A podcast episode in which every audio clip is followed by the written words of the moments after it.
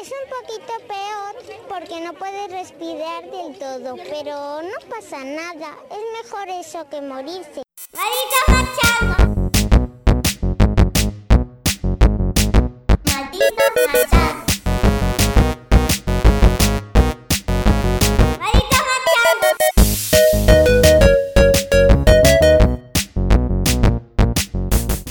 mundo, bienvenidos a Malditos Machangos, friki rural canary pop de confianza.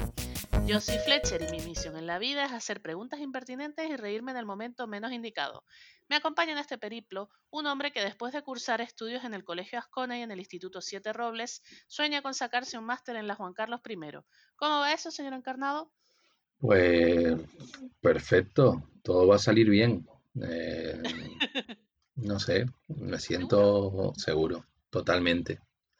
Ya eh, mi tono de voz, eh, mi, no sé, mi, mi actitud ante este nuevo capítulo del Posquita ya lo denota, que todo va a salir bien, bien, bien. Voy a dibujar un arco iris. Oh, qué Mm, bonito. Qué bonito. Oye, saludos a todos los oyentes y nada, bienvenidos a... Este realmente podemos decir que es el episodio eh, que inaugura la segunda temporada de manera oficial o.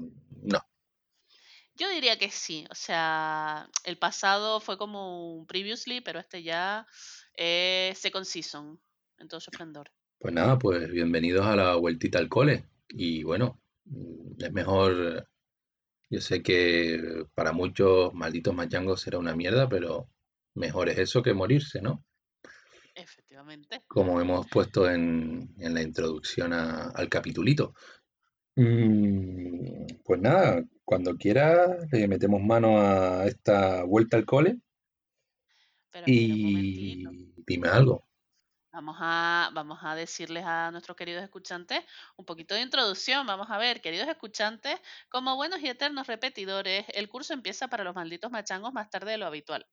Nos saltamos la convocatoria de septiembre y casi empatamos con la de diciembre, debido al suspenso en varias asignaturas de la vida. Pero ya que hemos vuelto a las aulas, ¿qué tal si comenzamos?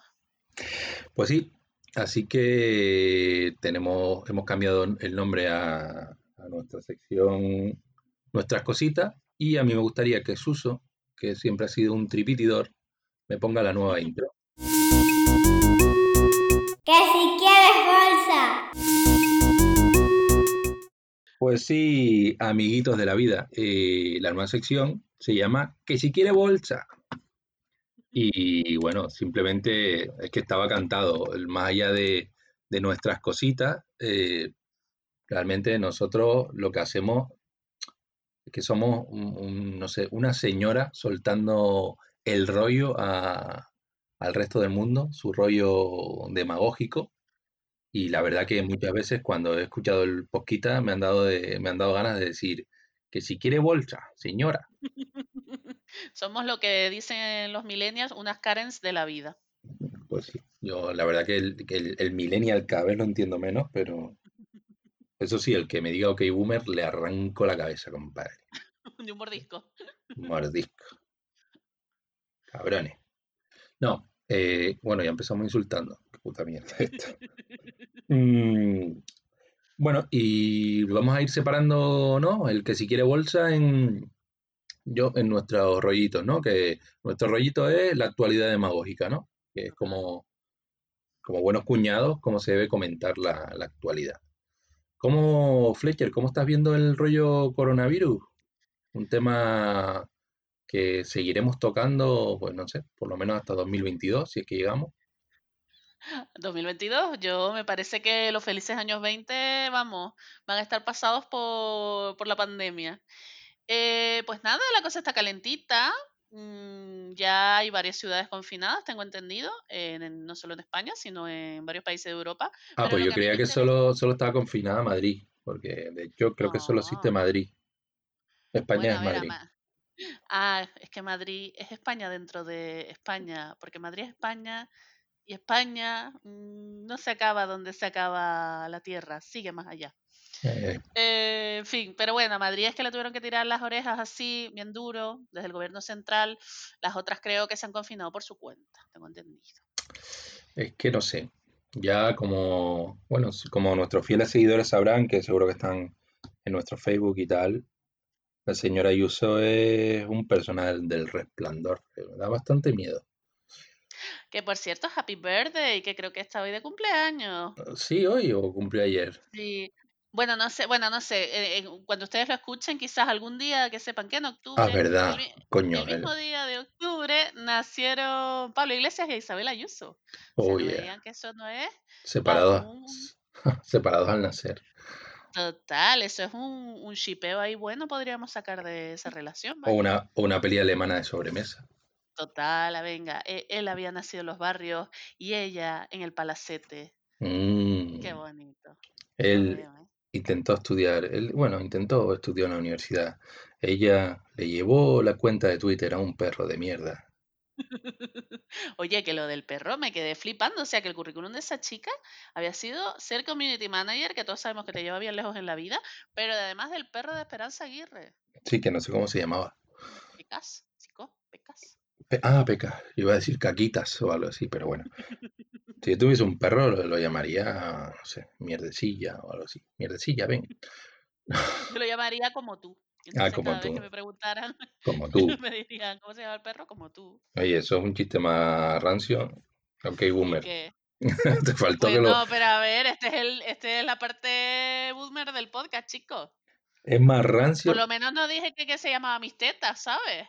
Sí, es más rancio que el, que el bar La Lucha del barrio aquí de La Laguna. Un respetito con ese bar, ¿eh? El campo de lucha o la lucha o el carajo. Creo que es campo de lucha. Sí, ya nos estarán triangulando. los- nuestros seguidores nos estarán triangu- triangulando. Mm. Mm, A ver, eh, sí, eso, que no sé, que señora más. A mí me da miedo, Ayuso. No sé por qué, pero me da miedo. Tiene mirada así como, De psicópata. sí, de me falta un tornillito. Y Es eso que y eso que yo empatizo con la gente a la que le falta un tornillo, porque a mí me faltan todos. Me lo dice mi psicóloga, pero joder. no, parece la novia de Chucky total. O sea, y. Por cierto, a mi psicóloga, si nos está oyendo, no me, olvide- no me he olvidado. Mm, Ya contrataré una nueva sesión con usted, señora. Vale, mensajes en clave. Yo pensaba que le ibas a dar ahí, no me he olvidado. Mañana a las 5 te dejo el sobre. El sobre. No, no, Qué bonito. qué bonito. Que le prometí que, volvería a su regazo y no he vuelto. Em, así estoy medio para allá. A ver, normal. Oye, actualidad demagógica, eh, hablando de gente del PP, eh, Antonio Alarcó, senador del PP por Tenerife, cirujano, eh, profesor, tertuliano de radio, señor que siempre mm, ha dado muestras de que es un gran trabajador y se ha encargado por activa y por pasiva de decirlo, cosa a la que yo añadiría perro ladrador, poco mordedor, eh, tuvo un discurso interesante en el Senado que con, el respecto al coronavirus, recordemos que el señor es cirujano, por ende, por ende debería entender de qué va el rollo. Y bueno, fue un discurso espectacular. Aquellos que, quieran que lo miren en YouTube, Antonio Alarcó, coronavirus. es que el, colega no dio una, ¿eh? Decir, o sea, es que eh, llevamos no sé cuánto tiempo con el coronavirus y el tío no atinó, un, no atinó una, compadre. es que no lo digo Yo, bien. yo, yo- tengo una teoría, o sea, tengo, eh, hay, dos posibilidades. Con, cuando yo vi el discurso, lo que pensé fue, una, o está imitando a Chiquito de la Calzada, porque e- el desvarío era muy de Condemore, o el señor, no sé, mm, se había pasado tomando, Esos gin, sé, esos gin en el, en el, en el Senado también, el Senado también es que son baratos. baratos, ¿no? ¿No dicen que son ahí como están regalados? Pues chicos. Esos gin tonices ahí. Pues no sé qué más, tuvo un montón de momentos espectaculares, desde coronavirus hasta, yo creo que soltó un montón de, un discurso incomprensible eh, en el que no daba pie con bola hasta el, yo creo que el ministro de Sanidad estaba ahí aguantando un poquito la risa y tal. Mira, gracias a Dios que tenemos mascarillas, porque yo creo que la mitad de la gente ahí estaba descojonada. O sea, porque no daba pie con bola, pero qué clase de orador de mierda mm, estaba dando. Y además un médico que se supone que sabe de lo que habla y, y diciendo unas cosas que decías tú, pero señora, esa sí que necesitaba Esa, bolsa. esa sí que se necesita bolsa. Una, una bolsa para que meta sus bisturices y sus cosas. Qué mal. Yo, yo la verdad es que no tenía ni puta idea de quién era ese señor, pero cuando vi el vídeo digo, pero what? Ah, yo sí, porque era tertuliano de la COPE y yo iba a la COPE y el nota todos los putos días estaba diciendo, no, porque eh, teníamos pleno en el Cabildo, he ido a operar, he dado clase, después al pleno del Cabildo, Ah, después tal, tengo que coger el vuelo a Madrid y tal. Y yo sí, tú no hiciste ni la mitad de las cosas ¿eh? que estás diciendo. Pues sí. Pues, oye, por cierto, el Corona, el Corona le metió mano a Cristiano Ronaldo. En serio. Bueno, Sí, pues ya había tardado, ¿no? Porque Cristiano creo que era de los que estaba de fiesta en fiesta. ni idea, ¿Me quieres, me no sé, la verdad es que no sé, pero el Corona tiene que estar en ese cuerpo modelado, en ese cuerpo Cincelado. cincelado, Depilado. depilado. De Eh, todas maneras, me, me parece muy fuerte que señales lo de Cristiano, que vale, ok. Pero, tío, que el corona cogió a Trump. ¿What? ah, Trump, tío, pero son- es es que ahí hay que ver, porque hay que ponerse también del lado del Corona, ¿qué es peor? ¿No? ¿Quién lo está pasando mal? ¿Trump? Que tiene pinta de que es mentira que cogió el corona, porque el nota se recuperó ahí, uf, el viejo mierda ese, el polla bien. No, eh, ¿quién lo pasa peor? Al- ¿Algo que infecta a Trump o, o- o Trump? El virus totalmente. O sea, Totalmente. Creo que, de, de hecho, creo que la cuenta de coronavirus, coronavirus, coronavirus, ¿Coronavirus? Eh, tuiteó algo parecido, que lo estaba sufriendo y tal. Hombre, y lo, sí, que iba, que iba a dejar una, una review negativa en TripAdvisor. es cierto, ahí, esa cuenta está muy bien llevada.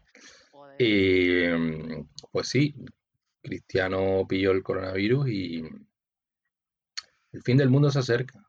Yo, Porque Cristiano cogió el coronavirus, ya sí, esa es la prueba definitiva. la prueba definitiva. Ese hombre ahí, deportista, se cuida. Se podrían lavar tangas en sus abdominales. ¿Qué hacemos con Cristiano? Mm, no sé yo, eh, precisamente los deportistas no han dado mucho ejemplo, ¿no? Entre equipos de fútbol que van infectados a otras ciudades y mira, el mismo Djokovic que hizo una fiesta y acabaron infectados como todos los participantes, pues Oye, por cierto, hablando de fiestas, que ayer detuvieron a... Bueno, la verdad que no hay ni que nombrar al, al desgraciado este de Torbe, pero bueno, que el, el nota, fiel a su estilo de, de basura, eh, hizo, hizo como, intentó grabar una orgía de, creo que eran 50 personas o no sé qué. Y recordemos que Torbe fue imputado o, o pasó tiempo en la cárcel por, em, por el tema de hacer películas con una menor, no sé si una, una menor de edad. Mm. Mm, pues nada, el simplón este lo que se le ocurrió es hacer una orgía, 50 personas, sin medida, sin ningún tipo de medida contra el coronavirus ni nada, fiel a su estilo. Y nada, y la policía cogió y lo detuvieron. Cosa que me gustaría que empurasen al Torbe, no sé, bastante tiempo, pero no creo que por eso lo empuren. Y, de- y no sé dónde leí que alguno de la orgía eh, como que se negó a ser arrestado porque llevaba mucho tiempo esperando su turno y todavía no, no le había llegado. Pero a ver, si era una orgía, ¿no es todas al mismo tiempo? ¿Cómo es? Mm, Ni ¿A idea, porque creo que eh, vi un, el cartelito, que era un cartel ahí bastante chusquero, y era un rollo, también ponía bucaque y no sé qué historia, pero yo qué sé, no sé, yo que- es que yo no, no, ¿En las orgías que tú has ido no están organizadas otro no, modo? no, coges números así, como, Ajá, como como la charcutería, sí, y después ya vas ahí. De- depende, depende, pues, yo qué sé. Yo la suelo coger en, cojo el número en la cola de enfermedades de transmisión sexual, y después ya. Hombre, pero también te digo una cosa, es el tema orgías con mascarillas y tal, y el hidroalcohólico. a lo mejor te puede bajar un poco el subidón, no sé. Joder, como te eches hidroalcohólico en el cipote, te puede bajar el subido. Por eso te digo. Pero bueno, como empezábamos, es mejor eso que, que morirse, ¿no? Exacto. Que por cierto, para morirse, la última noticia de.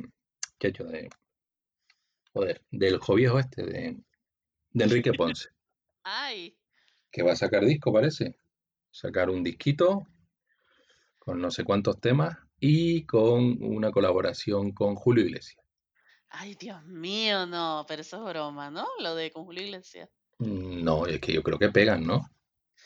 Pegar, pegan. O sea, vamos a ver, les gusta saltar cuna Sí, ya. y Check. no sé, check, ahí tal. El media- tinte lo llevan también, bien, Check. menos. Y Tienen no pinta sé. de, de ser escasos de pelo ahí también. Check. Hombre, lo que yo no sé si Julio Iglesias tiene la salsa que tiene Enrique Ponce bailando y haciendo TikToks. Que vaya, aquí vaya, vaya. el Enrique Ponce no tiene salsa, lo que tiene es falta vergüenza.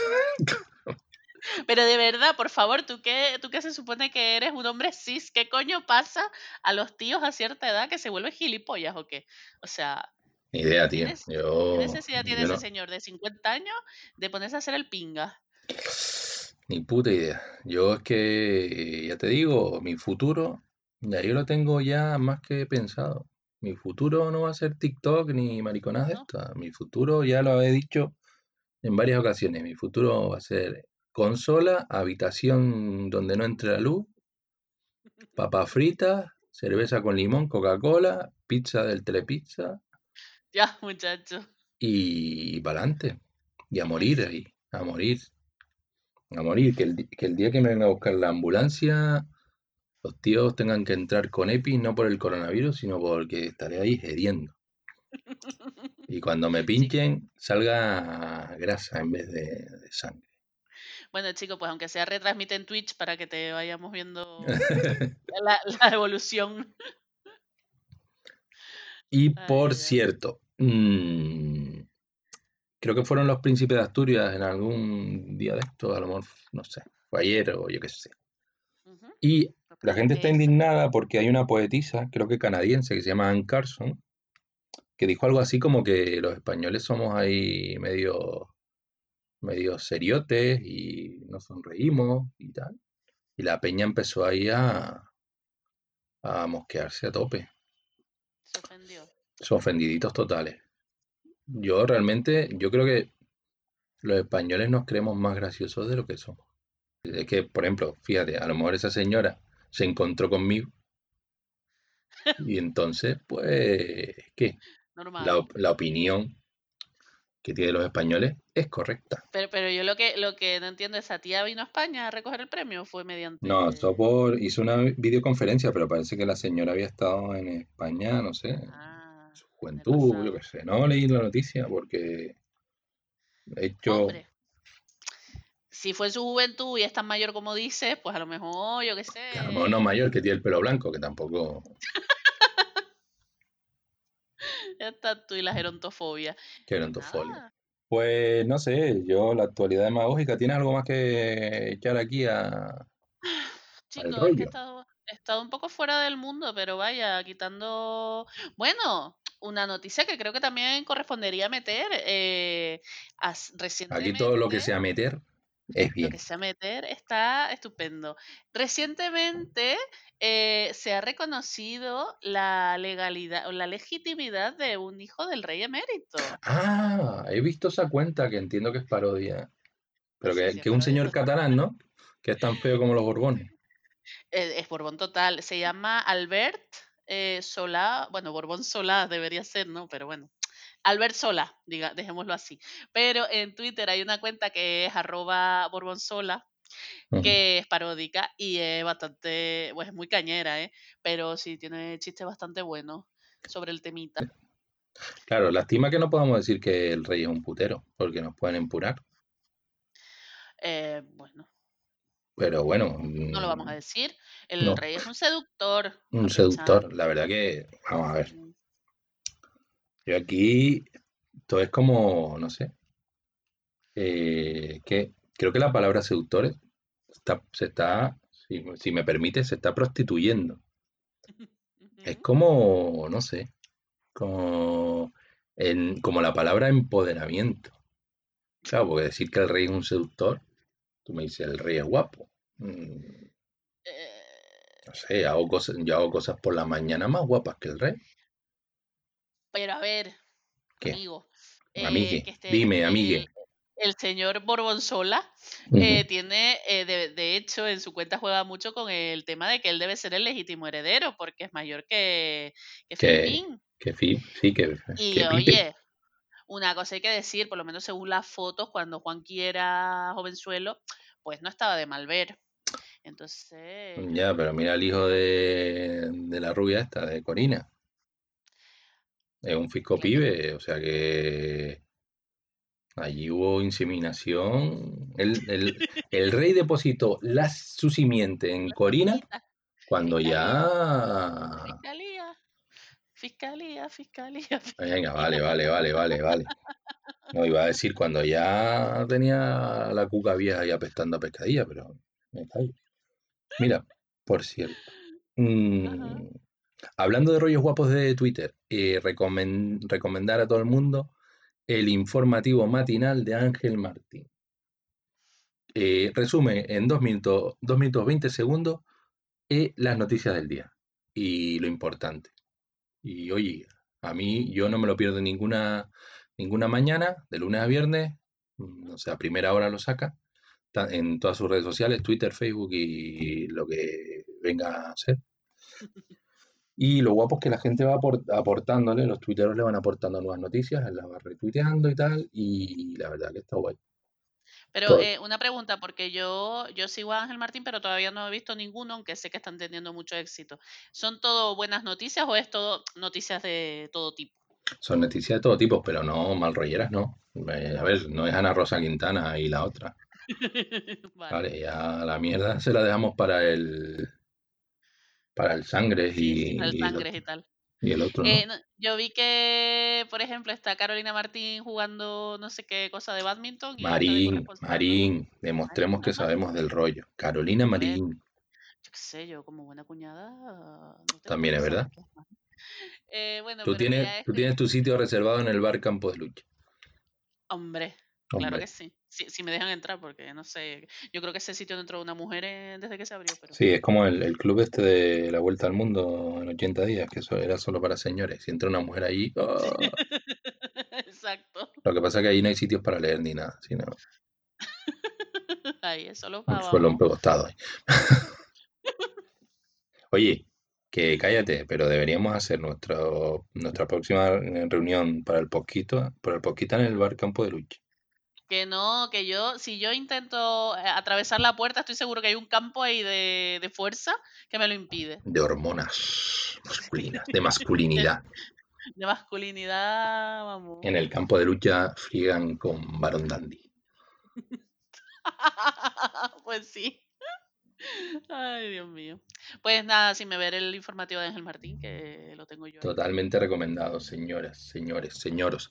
Y eh, hablando, eh, hablando de, de cosas que cuecen, quiero pasar a la preguntita, si te parece, ¿vale? Venga, uff. Y entonces te voy a preguntar, A ver. ¿el Listerine lo usas para enjuagarte la boca? Eh, bueno, bueno, últimamente, según gente que eh, teóricamente se sacó la carrera de medicina, Listerine es algo muy recomendable para limpiarse los bajos. Yo no lo haría. Yo, llámame loca, pero yo no metería ahí ese tipo de alcohol, por mucho que yo que sé, que, que un hombre quiera, en fin, comerse un coño y que, que le acabe oliendo la boca a mentolado. Mm, Pero oye, Pero es que no sé, yo creo que los coños hay que, hay que comérselos con todas las consecuencias, con el sabor, con, no claro. sé, el retrogusto. el problema es que aquí, a la hora de comer polla, no pasa nada. Las, las mujeres se tienen que aguantar el sabor que tenga un rabo. Pero bueno, si es un coño, agüita con la sensibilidad. Que si huele mal, que si no sé qué, que si no sé cuánto. Chico, ¿tú te crees que la polla huele a flores o qué? Es que, es que no sé. Yo, yo veo a esta gente que recomienda Listerine comiéndose un coño y diciendo, mmm, afrutado al paladar. Mm".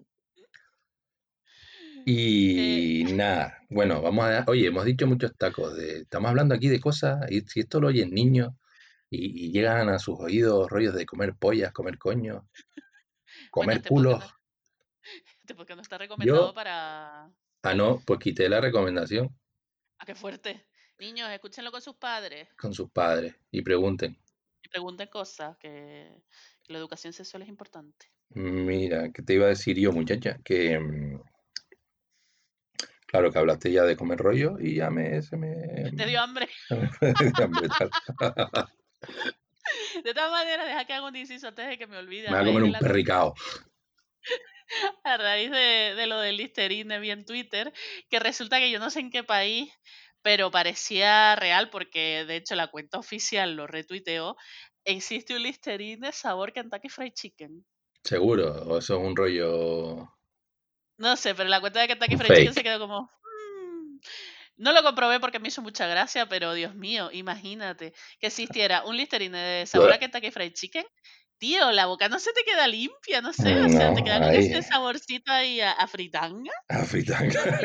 De hecho, si de te hecho, lo pones en el, en el, en el chumino, ¿en qué? mm, ahí sí, mezcla ahí sí. el olor natural con la Barbecue. mm, No sé, no lo veo, ¿eh? vieja a la barbecue. oh. Mm, Vieja no es, no es señora anciana, sino un pescado aquí que entiendo que habrá en todos lados. No, bueno, ni puta idea. Porque no sé ni de pescado ni de fauna canaria. Pero un pescado ahí que la gente le gusta mucho comerse en Canarias. Los coños también, pero las viejas también se las comen. no, pero las viejas están más disponibles. Sí. Eh, ah, por cierto, vamos a ver. Ya sé lo que quería decir. Yo desde aquí hago un llamamiento a nuestros 14 seguidores para que eh, difundan el mensaje y evangelicen a todos los que puedan y, difundan un mensaje de protección de los bajos. Porque es que está habiendo un- una locura con los bajos, que si te echas listerine, que si te, que si te metes un, un caramelo Halls por el culo o no sé dónde, que si... Un que- mentos, no te jode. o no, eran los otros, los de, de Fisherman Friends, parece que son más fuertes ahí. Dice que se los meten ahí, ¿En serio? en serio, y se ponen ahí, uh, uh, uh, uh, el fresquito. Madre mía. Y, mm, oye, respétense los bajos, coño. Joder. Son para lo que son. Pero además que ahí hay una flora y unas bacterias que son necesarias, por favor. Claro, no, no pero después, después te mandan los actimeles a puñados ahí. También te los pones ahí en los bajos, el actimel. No, Te te lo tomas para que, para que te den flora. Sí, pero esa es flora creo que eh, intestinal o estomacal, no sé. Ni puta idea. Eh, otro rollito, otra preguntita, esta vez, Otra. sí, relacionada con el temita de hoy, ¿no? Vaya con el examen que me has hecho, ¿eh? Bueno, no, si estás gozando. Venga. Te estás gozando porque te di pie para soltar comidas de polla y comida de coño. Y ya Guau, ¿Te contento, has pactoso. quedado? ¿Y ya te has quedado? Vamos, Bueno. Pregunta, Venga. la de la mochila azul, la de ojitos dormilones, ¿te dejó gran inquietud y bajas calificaciones? Al recreo no puedo salir. Ya no No me me-.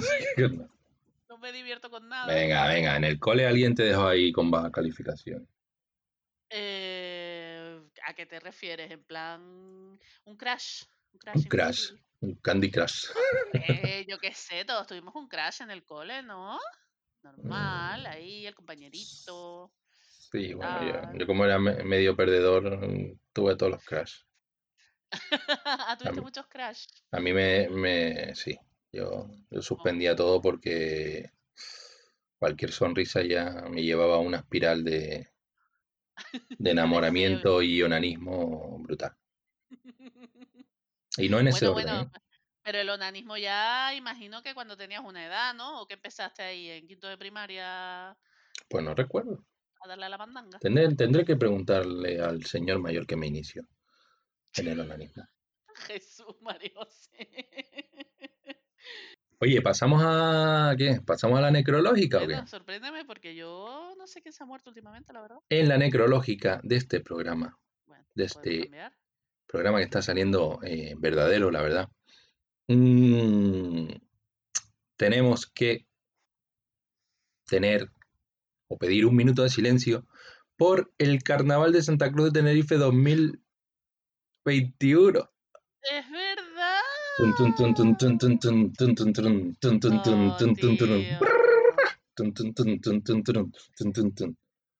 Pues nada, señores y señoras, Eh. como pueden comprobar, una gran pena no poder escuchar en 2021 a las murgas, no poder ver el nuevo anuncio de Dorada.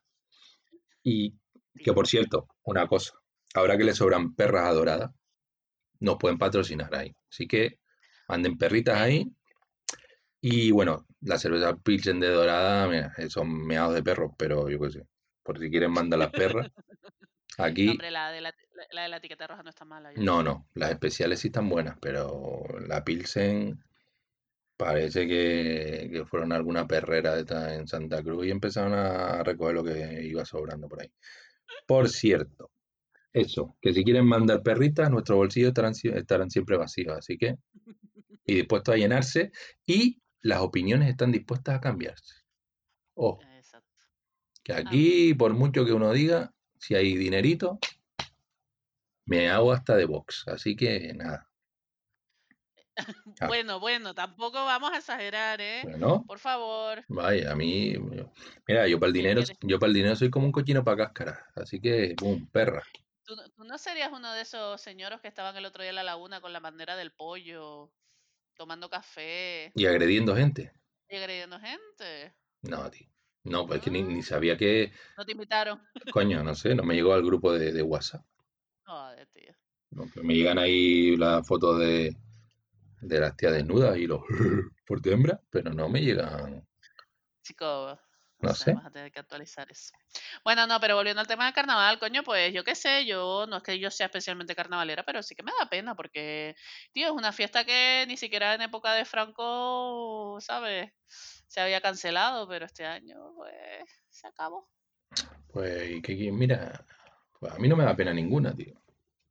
Nos estamos poniendo muy pesados con los putos carnavales, tío. ¿Pero por qué? Yo O qué sé, ay. Eh, ah, es que no son como las navidades, muche. Es que cada vez empiezan antes y a dar la turra con las A murgas ver, y sí. la gente ahí No, es súper forofa de las murgas, parece que no han visto nada en este mundo. Y Oye, chico, pero los carnavales no son solo murgas, eh, son muchas cosas. Voy a toser. No sé. Tú- coronavirus. Echa sopa allá, muchacho. No sé, son muchas cosas. Claro, son muchas cosas. murgas. La rondalla. Bueno, pero no, pero yo qué sé, es guay, ¿no? Que la gente se curre sus disfraces. lo- los grupos coreográficos.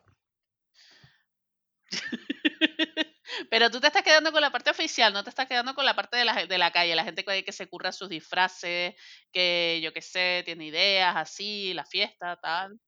En Facebook la gente dice que aún así en las fechas de carnavales eh, vayan disfrazados a, yo qué sé, al trabajo, a hacer la compra y tal. Sí, al Mercadona.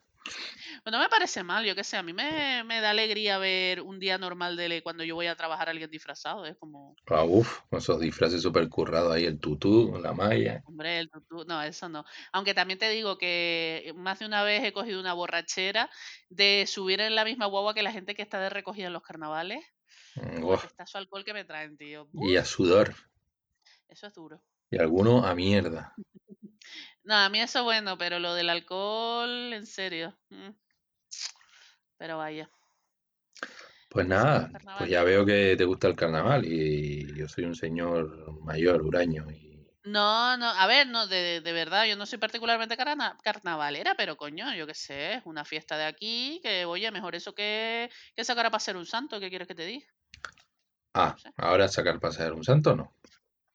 No, también, pero oye, pero no sé, me gusta más el carnaval que la Y un día yo lo dije echándonos un café y no, es que eso es cultura también. Eso es patrimonio artístico cultural. Claro, eh, lo es y lo es, pero bueno, una cosa es que lo sea y otra cosa es que a mí me gusta una cosa más que la otra, ¿no? Sí, sí, sí. Nada, ¿No? estoy haciendo Rolling Eyes. Ay, ay, ay, ay, él con su lista de cosas que, que dijo Fletcher en un café para echárselas en cara en cualquier momento. Joder, ya tengo toda apuntada. Ya, ya lo sé, ya. Eh, pues nada, oye, vamos ya a empezar un poquito Sí, a sí, meternos en, no, en- en el temita y en harina. en harina, ahí está.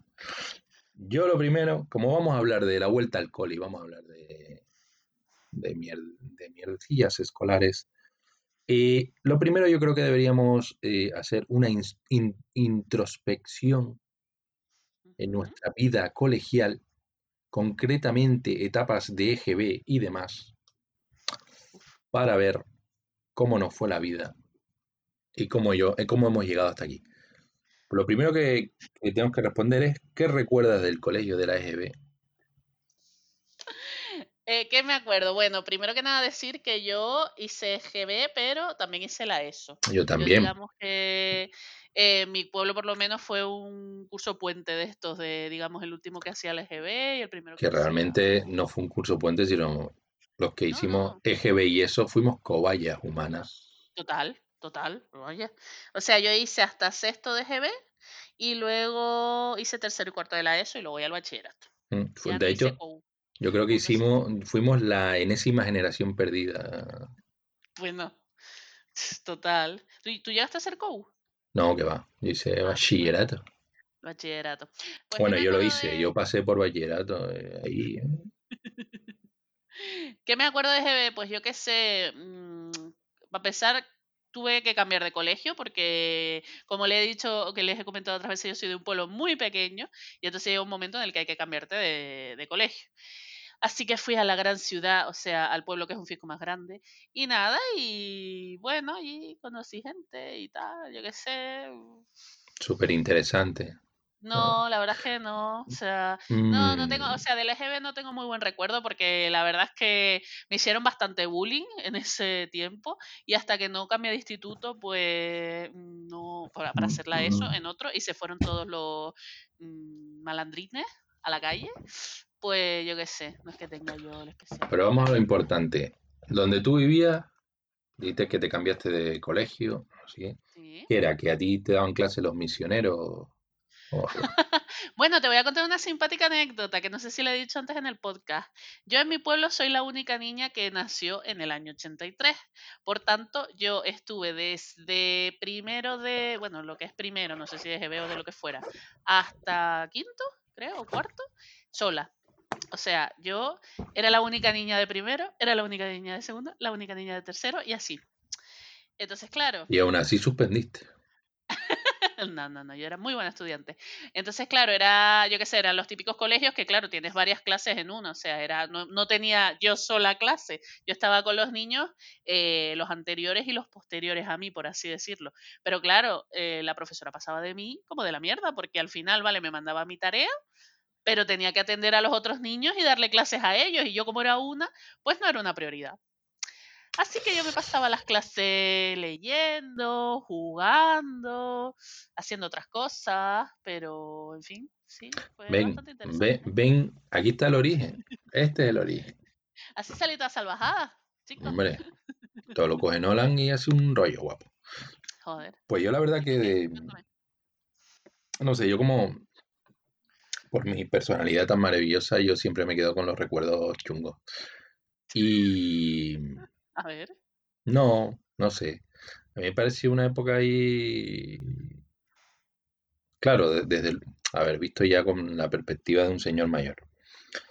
Eh, una época un poquito como que el rollo de educación franquista no se había, todavía estaba ahí, no sé, estaba ahí en el ambiente, ¿no? Y, y nada, y porque se utilizaba mucho la memoria, el, el repetir las cosas como loros, el Ah, sí. libro, libro, libro, libro, libro, el, Mm.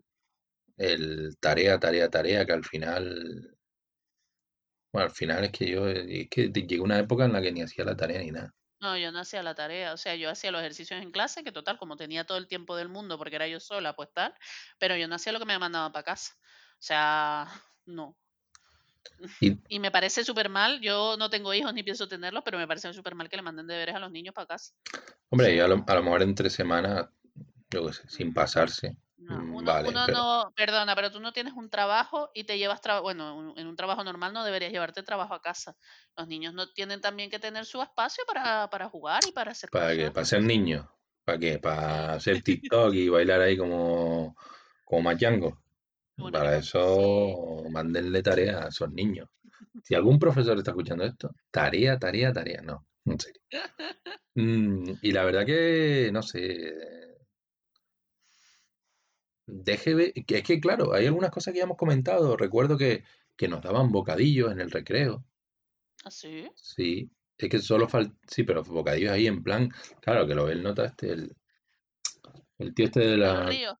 sí, el río, y ve esos bocadillos de, de, de chope, de jamonilla, de, de, de esos excrementos charcuteros ahí, y le daba algo, pero no sé, no sé. Es como cuando, creo que hubo una época en la que también daban leche en polvo y tal. no.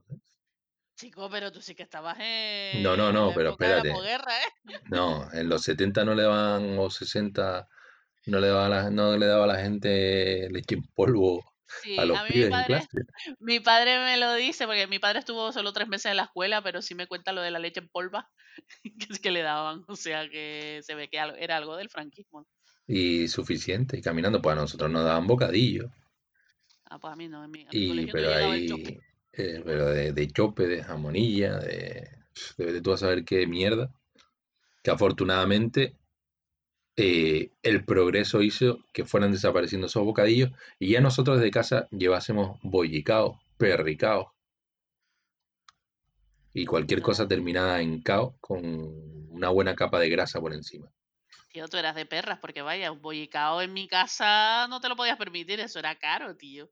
Un bollicao, perdona. Y los perricaos, bollicao nada más salía bueno, como 100 pesetas o algo así. Las de 100 antes. pesetas. 100 pesetas, eso se me caía a mí del bolsillo las 100 pesetas. Y, la, y bueno, ¿y, y los libros? ¿Qué libros recuerdas? ¿Los de Santillana, eso? Con el cuadrado ahí en medio. ¿qué? Ah, bueno, yo, tuve alguno de esos, es que no me acuerdo. O sea, recuerdo verlo, verlos porque seguro que mi hermana los tuvo, pero yo misma, en mí misma, no sé si fueron de esos, tan igual sí. Eh, pero libros, me acuerdo más de libros de leer, yo qué sé, me acuerdo cuando era más pequeña de Fray Perico y su borrico, o de la Brujamón, que, bueno, que por cierto, el autor de Fray Perico ahora está de tuitero, a sus 90 y dele de años, muy fue trending topic, Fray Perico. Es que, tío, Fray Perico mola mucho. Ese no lo leí yo, pero sí leí El Pirata Garrapata, que estaba muy guapo. Joder, sí, sí, sí. Y de libros de texto, es que no sé si los, los del cuadrado, pero me acuerdo que nos mandaban en verano los cuadernos Santillana, estos de Ay, sí. vacaciones Santillana, que a mí me encantaban, pero nunca los hacía. O sea, me encantaba el rollo de, ah, qué guay. y eran libros bonitos, pero Con vacaciones, Santillana, Sí. con vacaciones. Bueno, yo, yo, llegué a tener de eso, tampoco hice nada, ni, ni las tareas que me mandaban, que le dicen por culo, hombre, que el verano es para holgazanear, total. estar tirado jugando a fútbol. ¿tú qué te acuerdas de libros? ¿Te- ¿Tú Sí, de, yo tenía los, los del cuadrado, tío. Los de matemáticas, que eran naranja. El de religión, que era lila o violeta. El de religión, te gastaban. Vete a tú a saber cuántos salían. ¿Cuántos salían esos libros? Que a lo mejor salían 5.000 pesetas al carajo. Un libro de religión. Eso no Yo, sirve ni, ni para limpiarse el culo con él. Yo religión solo tuve libro como ya en el último año de que tuve religión, que creo que fue en primero de bachillerato o en cuarto de la ESO, no sé, que me daba religión el cura del pueblo y si nos mandó a comprarnos un libro, pero luego el resto de años la verdad es que no. Hombre, los libros, a daban, a mí dio catequesis el cura y te mandaba a comprar unos libros, unos libros que eso eran de los años 60, muchachos. Ya, Eso daba hasta pena. ¿Sabes a mí lo que me jodió un montón, tío? Que en mi casa eh, todos los libros se compraban, ¿no? Porque, bueno, mis padres, ellos sí, invertían en educación y si te mandaban 10 libros, los 10 libros te comprabas. Pero a lo mejor luego no usábamos alguno de esos libros. Porque me Exacto. quiere sonar, por ejemplo, los de plástica. Yo nunca usé los libros de Ah, y los de plástica. plástica no eran de Santillana también, que tenías un modelo en un lado y te- lo tenías que replicar en el otro. No me acuerdo, pero me acuerdo de no usarlos. Probablemente por eso no, no lo tengo en la cabeza. Y tío, era una mierda porque, joder, mi hermana mayor me llevaba ya la suficiente edad como para yo no poder heredar sus libros. Y es como, ochos, mis padres se gastaban un montón de dinero y luego había, hay pues, bastantes libros que no usábamos. Y es Cierto. tío, hijos de puta, Y mm, bueno, en cuanto a los libros, bueno, cerramos el rollo este. Eh, ¿Y qué piensan los profesores? ¿Alguno dejó huella en ti? Profesores, profesores. No, profesores no, porque estamos hablando de GB, maestros, maestros. Ah, nos quedamos en la GB porque la verdad es que, ah, bueno, a ver, me acuerdo de la profesora de matemáticas, yo, yo odio las matemáticas mucho, me acuerdo de la profesora de matemáticas, doña Marta, que era de las que nos hacía... No des nombres, no des nombres, yo no voy a dar nombres, ¿eh? Yo sí, no creo que escuche esto, vaya. Y además, Marta habrá millones en el universo. Pero bueno, que doña Marta nos hacía memorizar ahí unos rollos, eh, porque ella daba matemáticas y biología, creo. Bueno, ¿cómo se llamaba eso? Ciencias naturales. Ciencias naturales. Naturales, ¿no? Sí. Pues nos hacía memorizar rollos en plan un textito y lo tenías que decir de memoria, sí, o sea, palabra por palabra. Sí, eso a mí también me lo hacía la de sociales, en plan, y te preguntaba y te ponía positivo y te daba medio en ridículo, si no, ¿sabes? Es que yo pasaba de estas putas mierdas y a lo mejor de, en, en, todo un curso yo llegué a responder dos o tres veces porque yo pasaba de aprenderme las mierdas de memoria. Ah, no, no, en mi, en, en mi clase era obligatorio, todos teníamos que recitar eso como si fuera Padre Nuestro. Bueno, a ver, yo, yo no pasaba, es que el sistema memoria a mí nunca me ha funcionado. Y... Claro, yo es que soy malísima, yo no sé estudiar de memoria. Lo que pasa es que, no sé, en esa época pues sería mi orgullo que tal, porque yo siempre he sido muy buen estudiante y me lo apoyaba y tal para sacarlo adelante. Y luego esa, o sea, tampoco no es que tenga mal recuerdo, pero hombre, no me no es una cosa que me haya hecho amar ni las matemáticas ni las ciencias naturales. Y luego estaba de lengua don Gilberto, que fue el primer profesor además que nos dio que nos enseñó otro idioma aparte del inglés, que era el francés. El francés. Sí, el tío como que había ido, yo qué sé, de viaje un par de años a Francia o lo que sea, y como que propuso él dar francés. Y yo encantada, porque a mí mi sueño de mi vida era ir a París y toda la pe. Sí, sí, sí, sí, fue el primer profesor que, no, que nos dio francés. Ese idioma gangoso y amanerado. No te lo niego. ¿Y tú qué, qué, profesores? No, no digas nombres. no, a ver, sinceramente... Mm, a mí no me han marcado. Y si me han marcado es en lo negativo, en lo. Joder, esta sección deberías, debería, ¿no? Esto, deberíamos echar algún chistito y tal, pero no. No, eh, en lo que no debería ser un maestro, porque la verdad que. era un sistema. Claro, a lo mejor es que yo era un superdotado y, claro, no encajaba en ese estricto. Obviamente, seguro que esa es la raíz de. Ahora, ahora se llaman altas capacidades. Oh. Y cierto, yo tenía altas capacidades para despistarme. Y no, pero la verdad que era bastante rancio, todo ahí olía rancio. Y, esos rollos de, aprender de memoria, de, reírse del que no, mm, del que no sabía, de esa separación entre empollones y, y gente que acabará trabajando en la obra o, yo qué sé, o despojos sociales. Y, y después, yo qué sé, el, no sé, recuerdo la, la barba de una, de una maestra que tenía una barba potente. Ay. Y bueno, la recuerdo, no sé, que con el paso del tiempo me ha caído mal y entonces ya mm, Ah, pues yo fui mal estudiante, pero tú tenías barba. ya, ya, ya. Señora. Hombre, yo, yo eso que dices de, de los despojos y tal, yo no lo noté, pero sí que notaba que, o sea, yo no noté ningún tipo de discriminación por parte de los profesores, pero es verdad que a lo mejor yo pertenecía a la gente que a lo mejor se me daban bien los estudios.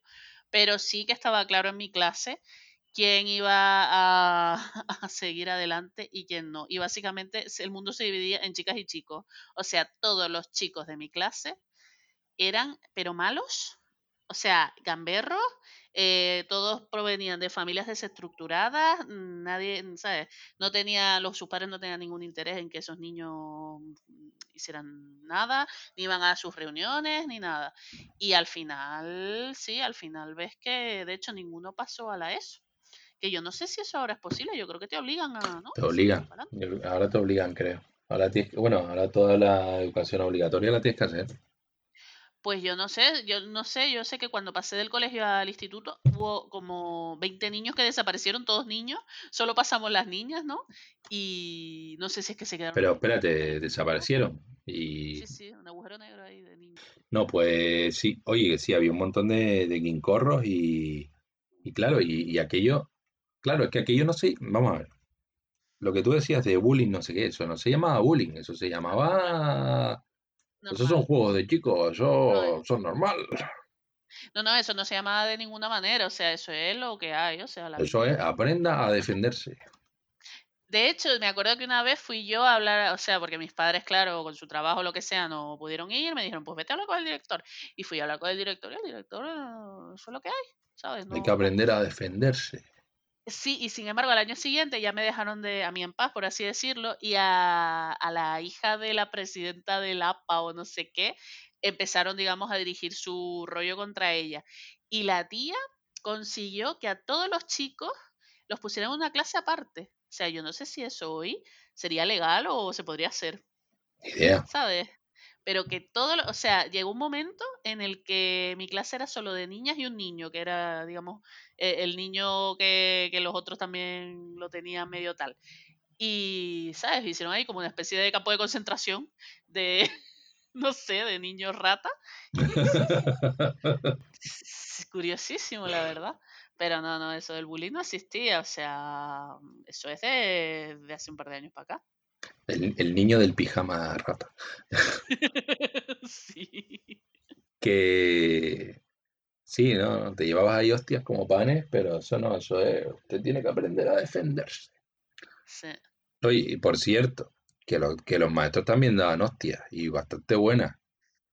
Uf. Yo llegué a ver a un maestro aplaudir lo que, para, para, es que la descripción es aplaudir en la cara de, de un alumno. Eh, yo no sé si a ti te llegaron a pegar un profesor. A mí sí. Me tiraron de la Eh, oreja. A mí me dio un profesor que yo, eso, claro, yo ten en cuenta que yo además, antes del colegio este, estuve en otro, no me refiero al de mi pueblo, sino yo antes vivía en otro sitio. Y cuando yo llegué aquí y el profesor me dice, estira la mano, y yo no sé qué había hecho, a lo mejor hablar entre tal, estiré la mano y me dio semejante reglazo, ¿sabes? Con la regla esa enorme que Sí. había antes para tal, de madera. Sí, la de la pizarra, sí. Semejante reglazo en la palma de la mano, tío, que todavía me duele. Pues sí, bueno, también te hacían el, el, el culito de gallina, ¿no? Que ponías los dedos todos juntos y te daban ahí con la regla.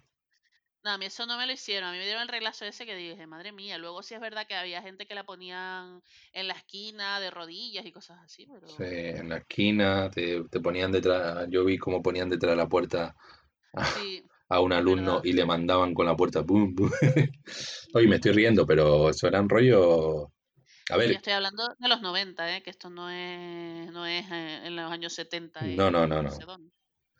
Eh, ¿qué te iba a decir? No, hombre, yo no alcancé leña de los maestros. Una vez me tiraron de... mm, Me tiraron de la oreja, pero no le guardo rencor a la maestra porque para mí fue una de las mejores que tuve. Ah, Y me tiró de la oreja, aunque yo oí como ahí, así, oí un en la oreja, el cartílago, estaba ahí. Por, eh, porque me comí una tilde. En una, ¿En en, sí, en un texto me comí una tilde, entonces me pegó ahí un tirón de oreja. Eh, directamente lo que hice es dejar de escribir y o ponerle a todo tildes también hubiera sido a una todo solución. tilde, ¿cierto? Y. sí, na- y nada, y no sé, es que tampoco, no sé, es que ahora me pongo a pensar que tampoco habían tantas cosas interesantes en esa mierda. de- ¿Tú de estuviste siempre en el mismo colegio?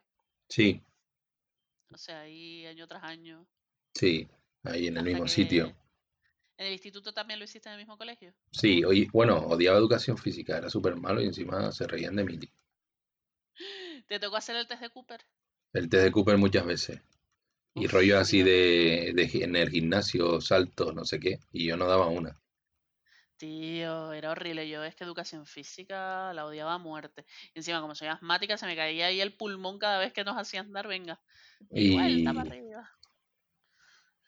y nada, y eso que yo era un portento físico, pero Pero bueno, no querías mostrarlo en público, no, ¿no? no, que va. De todas maneras, también era un rollo en plan, no sé cómo estará ahora la educación, pero es que a lo mejor un, un maestro especializado en música te daba ahí, yo qué sé, educación física, no sé qué. Ya, sí. Ahí ya, dale algo a esos pibes, ponlos a correr, Ya. dale un balón de fútbol. Bueno, de hecho, eh, es que el, el rollo era ese, fútbol, fútbol, fútbol, y las pibas al brile, fútbol, a jugar a fútbol. Esto era un rollo, en plan, el chip en, en la mente de- del alumno ejevita era fútbol, fútbol, son un balón de fútbol. yo estoy segura que todavía eso es así, ¿eh? No sé. No, ahora se pondrán a jugar a la Us o algún rollo de esto, ¿no? Sí, en el, en patio. No sé, a mí una cosa que me que, que nunca me di cuenta en su momento y ahora pienso y digo, joder, mm, fíjate tú lo, lo implantado que está en la mente, eh, yo qué sé, cosas como el machismo y tal, que uno lo da por supuesto. Aquí va a salir el discurso feminazi de turno.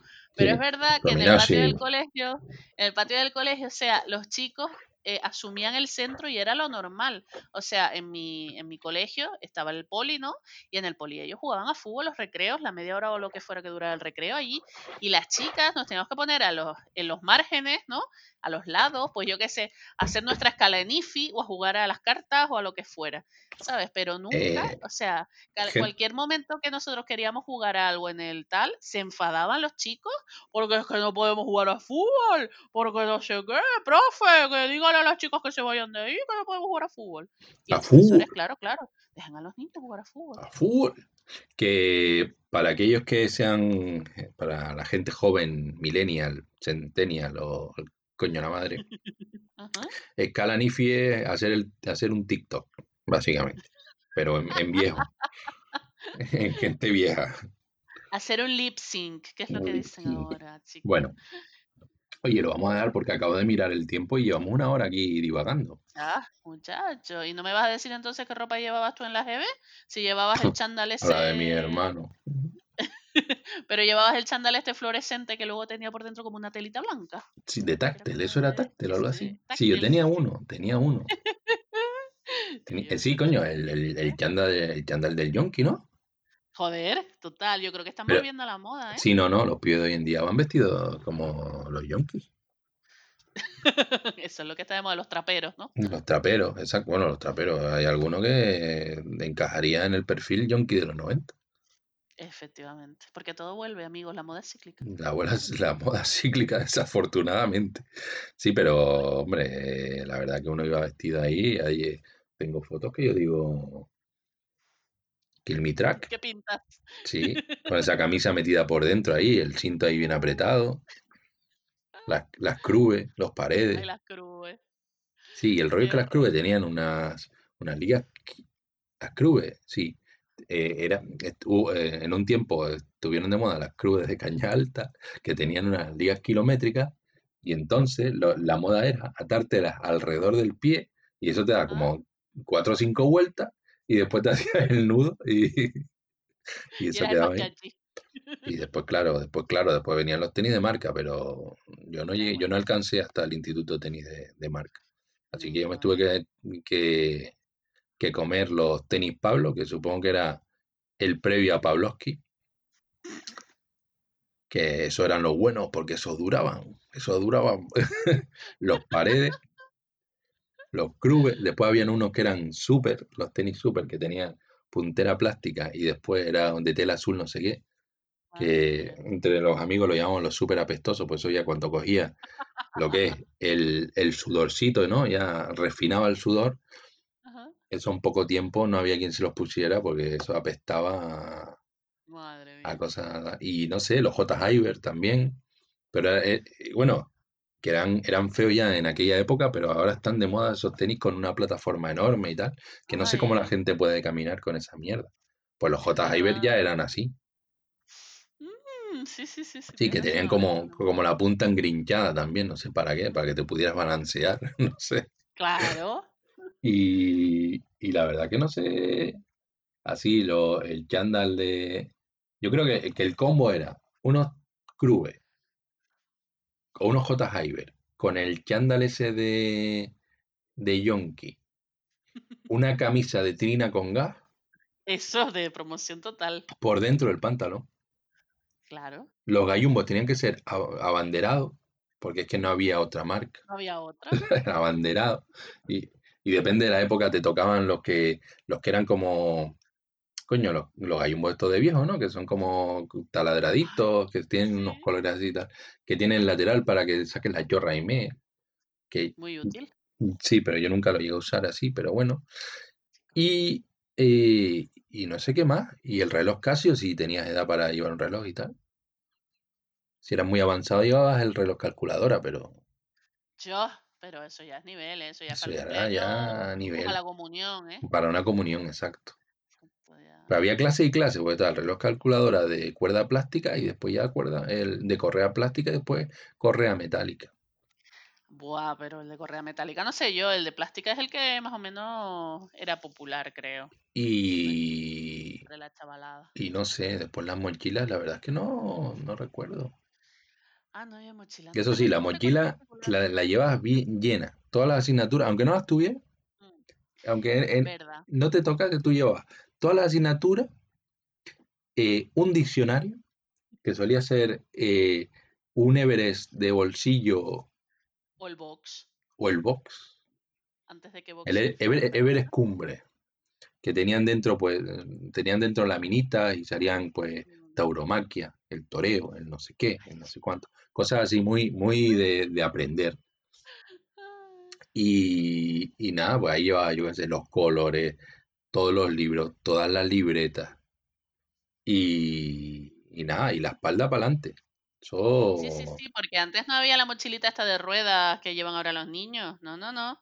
Antes era sí, y, a- antes tampoco habían alertas meteorológicas. Tampoco. Había, había un, un huracán y tú ibas, al, tú ibas a clase.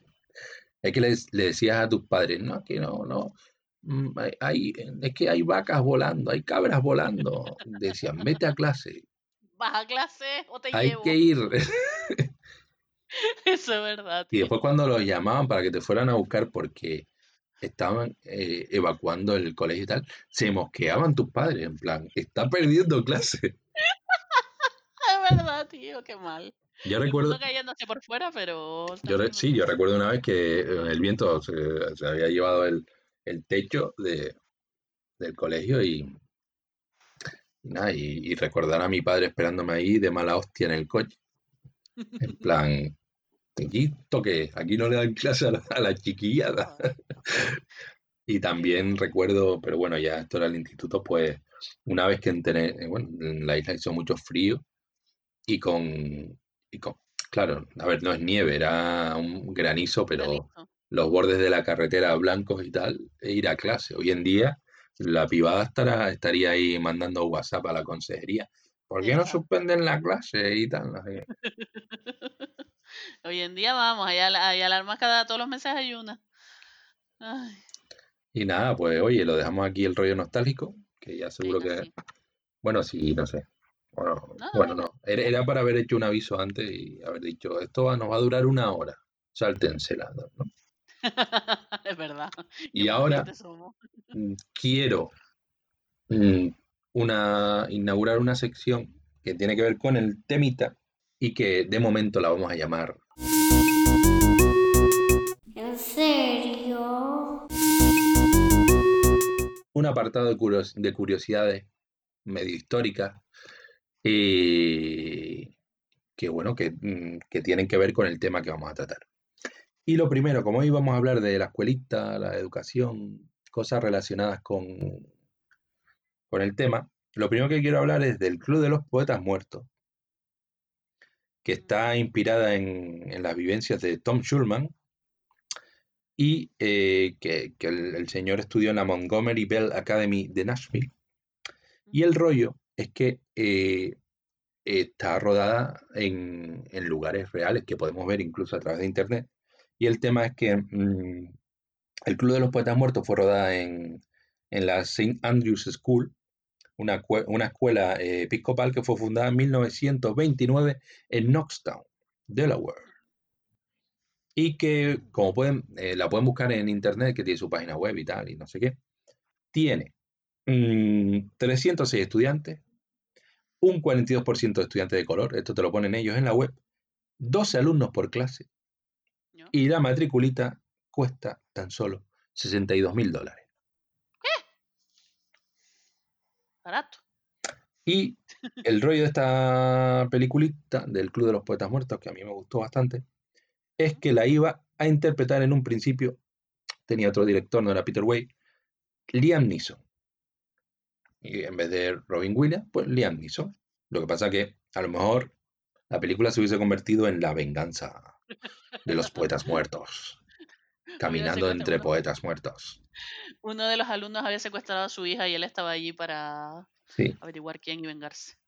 Y entonces, yo sé que lo sabía, pero el rollito este, a ver, cuando murió Robin Williams, todo el mundo se, hizo un.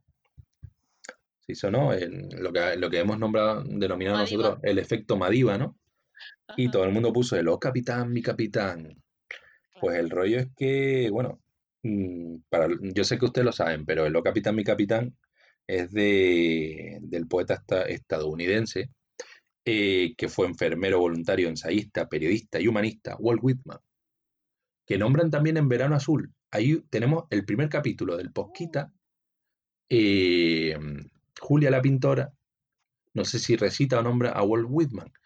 Eh, el primer capítulo del Posquita quedó como una mierda, pero lo pueden ver, darnos ahí visita y, y subirnos la moral. O sea que bueno, y reírse. y reírse, reírse de nosotros. Y bueno, pues yo qué sé, Walt Whitman, ¿quién fue? Pues un señor con pinta de zarrapastroso que nada, que parece que pilotaba en el río de la policía y tal. Después tenemos, ¿algo que comentar sobre los, el Club de los Poetas Muertos? No, a mí me, o sea, la vi hace mucho tiempo. o de Walt Whitman. Bien. No, Walt Whitman bien, me gusta Walt, Whitman. Bueno, el Club de los Poetas Muertos funcionó mejor en la, taquilla europea que en la americana. ¿Sí? Sí. Vaya por Dios. No sé, a lo mejor es que los europeos ahí le damos ahí. a... mí me da la sensación de que es la típica película de culto, que a lo mejor en su época no fue tan valorada como lo es ahora. No sé, me da eso. Bueno, y tiene un reparto ahí impresionante. Gente ahí que después, bueno. Ethan Hawke. Y, por ejemplo, también está Robert Sin Leonard, ¿no? También está por ahí. Watson, que sale en House, el otro que sale en The Wife, pero no me está el nombre de los actores. Bueno, y otro rollito, mm, pero este ya supongo que todo el mundo lo sabrá, porque es muy conocido, relacionado con la educación, es Harry Potter, ¿no? Porque eh, con Harry Potter tenemos que darnos un salto a la Universidad de Oxford, porque en ella tienen la, la Bodleian Library, que tiene unos 11 millones de volúmenes que están ubicados en seis niveles y tres edificios. Algunos de esos libros tienen 150 años de antigüedad, que en mi opinión deberían a lo mejor hacer limpieza porque esos libros hay tanto tiempo sin que nadie los toque. Y nada, pues claro, aparece como la biblioteca de Hogwarts. También tenemos la Divinity School, que está en la planta baja de la Bodleian Library, Oh yeah. Y nada, tiene una bóveda bastante impresionante, la pueden ver a través de, no, por supuesto en Google. Y en ella se encontraba la enfermería de Hogwarts. Y por último, en el Church podemos encontrar The Great Hall, que es como un, eh, es el comedor del Church y en él está inspirado el comedor de Hogwarts. Es más pequeño y toda esta historia, según he leído. Yo no, la verdad que no he visto Harry Potter y tal. Y también tenemos la escalera principal de Hogwarts. Por ahí, en el Chris Church. Oye, hasta aquí la seriedad, no sé. Bueno, déjame, déjame hacer un inciso para nuestros machangers viajeros. Si alguna vez pasan por Oporto, vayan a la librería Leyo, que allí, aparte que es una librería preciosa, allí se rodaron también escenas de, de Harry Potter, de interiores de, no sé si es de la sala de Gryffindor o de la librería en general, porque ahí es una, es una tienda que está abierta eh, al público y es muy bonita de ver. Así que, Pues nada, oiga, ahí el apunte. La sección ahí quedó, bueno, media raruna, ¿no? Pero bueno, quedó bien. ¿no? bueno, oye, Bueno, oiga, al menos para aportar algo serio, gratis. aportar algo serio que la gente diga, pues bueno, me voy con algo. Me he tirado aquí dos horas, pero me voy con algo.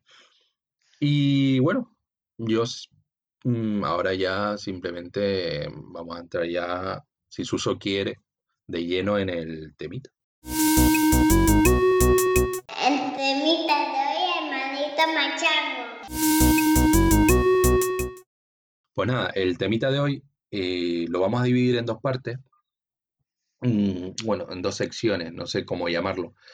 Tenemos la sección que va a ser, eh, que vamos, en la que vamos a hablar de las series españolas, compañeros y de al salir de clase. Y después, para nuestros seguidores en Evox, que realmente creo que nos escuchan más desde otro, bueno, desde otras plataformas que desde Evox, eh, vamos a hacer una sección premium. Y en ella, va, sección premium, bueno, llámalo como quieras. Eh, en ella vamos a hablar del Club de los Cinco y de, de la Ola. Hola. Hola, pero eso ya lo subiremos para esos 14 seguidores, de los cuales 10 son familia nuestra, Eso es para lo más, los más fans. los fans. Y, y bueno, y nada, pues no sé, ¿quieres empezar a hablar de al salir de clase o, Bueno, venga. o, o- yo, o si te asalto ahí a, a mano armada? No, venga, ¿qué quieres? ¿Empiezo yo? Sí, dale caña ahí, que yo he hablado mucho hoy y la gente seguro que se está durmiendo. Tienes la boca pastosa. Sí, la verdad que hidrátate, sí. Me gustaría echarme una garimbita, pero no, no tengo. Muy mal, mal pensado. Eso para el siguiente. Bueno, niños y niñas y niñas. eh, todos pensamos en, o sea, si, nos vamos atrás en el pasado, decimos, ¿qué hacíamos nosotros? Primero deberíamos preguntarnos, ¿qué hacíamos nosotros al empezar antes de ir a clase? O sea, desayunar, eh, no sé si hacían deporte o si hacían algo. En concreto, yo creo que la infancia de la mayoría, de muchos de nosotros, estuvo marcada por desayunar viendo unos agradables dibujos animados que echaban por la mañana. ¿Y quién presentaba esos dibujos? Nuestra amiga Leticia Sabater Oh, yeah. que no cre- creo que no se le reconoce lo suficiente y no la valoramos ahí su labor de creadora de las mentes juveniles que ahora están, vamos, dándolo todo. Oye, más, más de un, más de uno le dedicó alguna manuela a Leticia Seguro. Sabater. Seguro, porque Leticia eh, iba ligerita. Era como la Xuxa española. Sí, pero así, pero en plan, no sé. En Hablaba plan, muy eh, guay con los colegis. iba a decir hacendado, pero es que por esa época no había hacendado. No, bueno, no sé. En No plan, sé, yo tampoco la compararía con Xuxa porque Xuxa yo creo que era como eh, muy sexual. Y sí, Leticia también. me parece que no tanto. Leticia se ha vuelto sexual ahora, ¡Ugh! creo yo. espérate, espérate. 90. Bueno, bueno, niños. Pues eso era antes de clase, pero ¿qué pasaba al salir de clase? Pues amigos, que al salir de clase, bueno, había gente que teníamos comedor en, en el colegio o, Los bueno, ricos. Los ricos no, lo- la gente, precisamente lo contrario, los que los padres no estaban en casa para hacerle la comida, pero bueno. Pero bueno, ah, por lo menos en mi caso, cuando ya eh, y fui en cursos superiores, ya en la ESO y ya en bachillerato, pues ya comía en mi casa. Y claro, y quedaban, que echaban en la, a esa hora en, en la tele, pues el telediario, eh, yo qué sé, imagino que estaría Jordi Hurtado por ahí, eh, y en Telecinco, en el año 97, pues se les ocurrió hacer una especie de fusión de mm, Sensación de Vivir, Melrose Play, Salvados por la Campana, etcétera, y hacer el propio culebrón español, el culebrón fundacional de España, que es al salir de clase. Tiri, tiri, ti, ti. Mítica sintonía, señoras y señores. Yo cada vez que la, Eh, la oía, eh, cambiaba de canal. bueno, eh, a mí la verdad es que me ha sorprendido saber que los capítulos duraban 25 minutos, porque para mí duraban como hora y media. O sea, no sé por qué, o será que echaban varios juntos o X. Pero, en fin, Al salir de clase fue una serie que se emitió en Telecinco desde el 97 al 2002. Tuvo 1199 capítulos, que son Uf. capítulos. Mi madre. Prácticamente todos los días laborales, por así decirlo, emitían. Solo tuvo algún pequeño, en las primeras temporadas, algunos meses que no se emitió, pero luego incluso en verano, digamos que los chicos pues ya tenían sus trabajos de verano, etcétera, y también había, había emisión. Y nada, y es, como todos pueden reconocer, la mayor cantera de actores que ha habido en la televisión española. en la Bueno, televisión de España. Sí, vamos a ver, te voy a lanzar así unos datitos, un- unos, unos nombres, a ver si te suenan. El Zapataki, que es la que claramente ha mm, triunfado más de todos. sí, hombre. Serpiente en el avión. Hugo Silva, Hugo Pilar Silva. López de Ayala, Alejo Saura, Rodolfo Sancho, Raquel Meroño, Fran Perea, Víctor Clavijo, Miguel Ángel Muñoz, Leticia Dolera, Carmen Morales. Es que mm, yo qué sé, hay más, tengo más por ahí apuntados, pero en fin. Paula Echeverría también estaba, Rodolfo sé si lo dije, pero te lo, te lo repito. Vaya, es que había de todo ahí. Bueno, pero ahí hay algunos que has nombrado que desaparecieron. Claro, a ver, eh, la vida de todos han tenido bastante, yo qué sé, no todos han tenido el éxito del Zapataki que está haciendo las Américas y es una actriz Vamos a ver. mundial, mundialmente reconocida, Actriz, hollywoodiense. el Zapataki, yo la metería más en influencer que actriz. Influencer, no, no sigo sus redes. Sí, Eh, le da ahí a la vida sí, sana y al deporte, ¿no? le da el fitness, eso sí me he enterado. Hay gente que se ha retirado de la actuación. O sea, por ejemplo, Mariano Alameda, que era el protagonista, Íñigo, o bueno, eh, uno de los más que tenía más, al principio más relevancia, pues ahora es pro- profesor de yoga. Y hay otro chico que también era un, un personaje que se llamaba Alex, que trabaja en el mismo centro de Mariano Alameda de yoga, porque el centro de yoga es de él, digamos, invirtió sus ahorros en él. Y se dedican a dar eh, conferencias sobre sueños lúcidos y desarrollo psicoespiritual. Así que, Pues nada, espero que, que- que hubiesen sido mejores actores, porque la vida, ¿eh? se han convertido en unos magufos. bueno, yo qué sé. Mm, Oye, así les fue la vida y ellos ahí triunfando.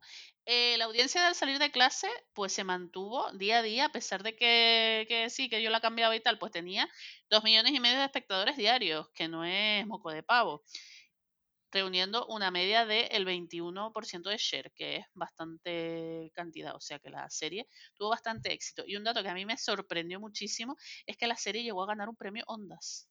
Mi madre. Ahí donde lo ves. La vida, Fletcher, la vida. Así que el Ondas está baratito, amigo. No, a, lo mejor, a lo mejor catamos onda nosotros. A lo mejor catamos Ondas. Yo ahí lo dejo. Vamos por el camino adecuado. Bueno, la idea de que tuvieron los productores de salir de clase, bueno, a ver, la idea de salir de clase surgió cuando uno de los productores estaba en París, al parecer, y vio a la gente salir de misa. Y dijo, uy, ¿por qué no hacemos una serie con la gente saliendo de clase? Y así respondemos a una pregunta que se hacen muchos padres. ¿Qué hacen mis hijos al salir de clase? Yo no sé qué hacías tú al salir de clase, pero yo al salir de clase me iba para mi casa Yo me iba para casa de mi me, abuela.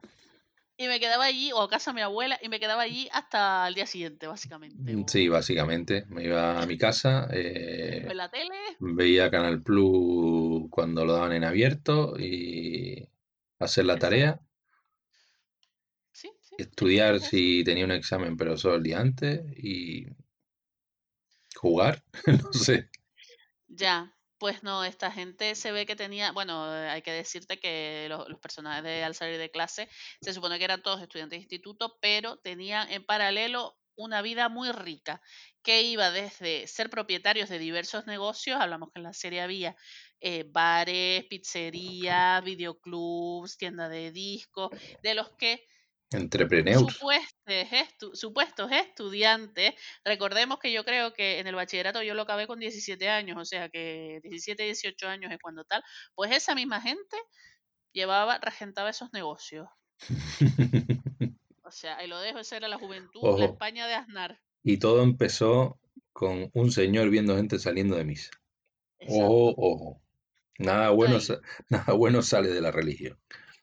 Es que vaya. Y nada, entonces, como te digo, todos los eh, personajes tenían, ya te digo, su cosa paralela. En realidad lo que pasaba dentro de las aulas no era lo que importaba, porque claro, desde la premisa era al salir de clase. Entonces ahí se mostraban las relaciones entre los diferentes personajes. Al final casi todos tuvieron relaciones con todos. O sea, tenían una vida psicoafectivo-sexual muy activa.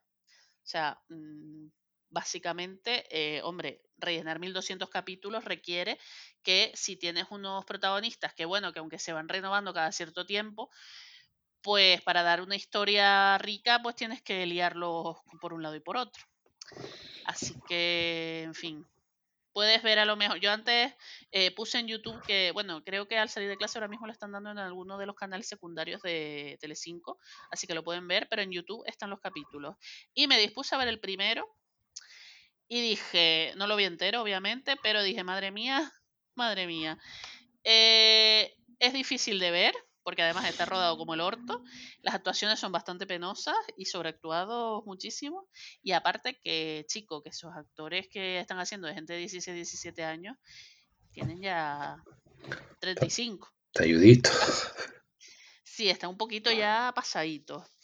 De hecho, eh, por ejemplo, el Zapataki, que, hombre, ella era de las más jóvenes, de hecho, creo que cuando apareció eh, tenía 22 años en, en, la serie. No era de las que iba al instituto, o sea, creo que ya había salido, pero bueno, pues ella cuenta que hizo mil casting antes de entrar en al salir de clase y de hecho ella pensaba hacer ese casting y si no la cogían, retirarse de la actuación. Así que imagínense lo importante que ha sido para la historia de la actuación en España que al salir de clase la eligiera como una de... Hombre, oye, ¿no has nombrado a Iván Muela? ¿Iván Muela sale ahí? No, no sé. Tú no me dijiste que era de, de, al salir de clase. No, Iván Muelas es un doblador al que odio con toda mi alma. Ah, vale. Sale al salir de clase. Pues oye, borra esto entonces. no sé, no sé. No lo borres, no lo borres. No, no lo borro. Así averiguan los fans quiénes son Iván, quién es Muela.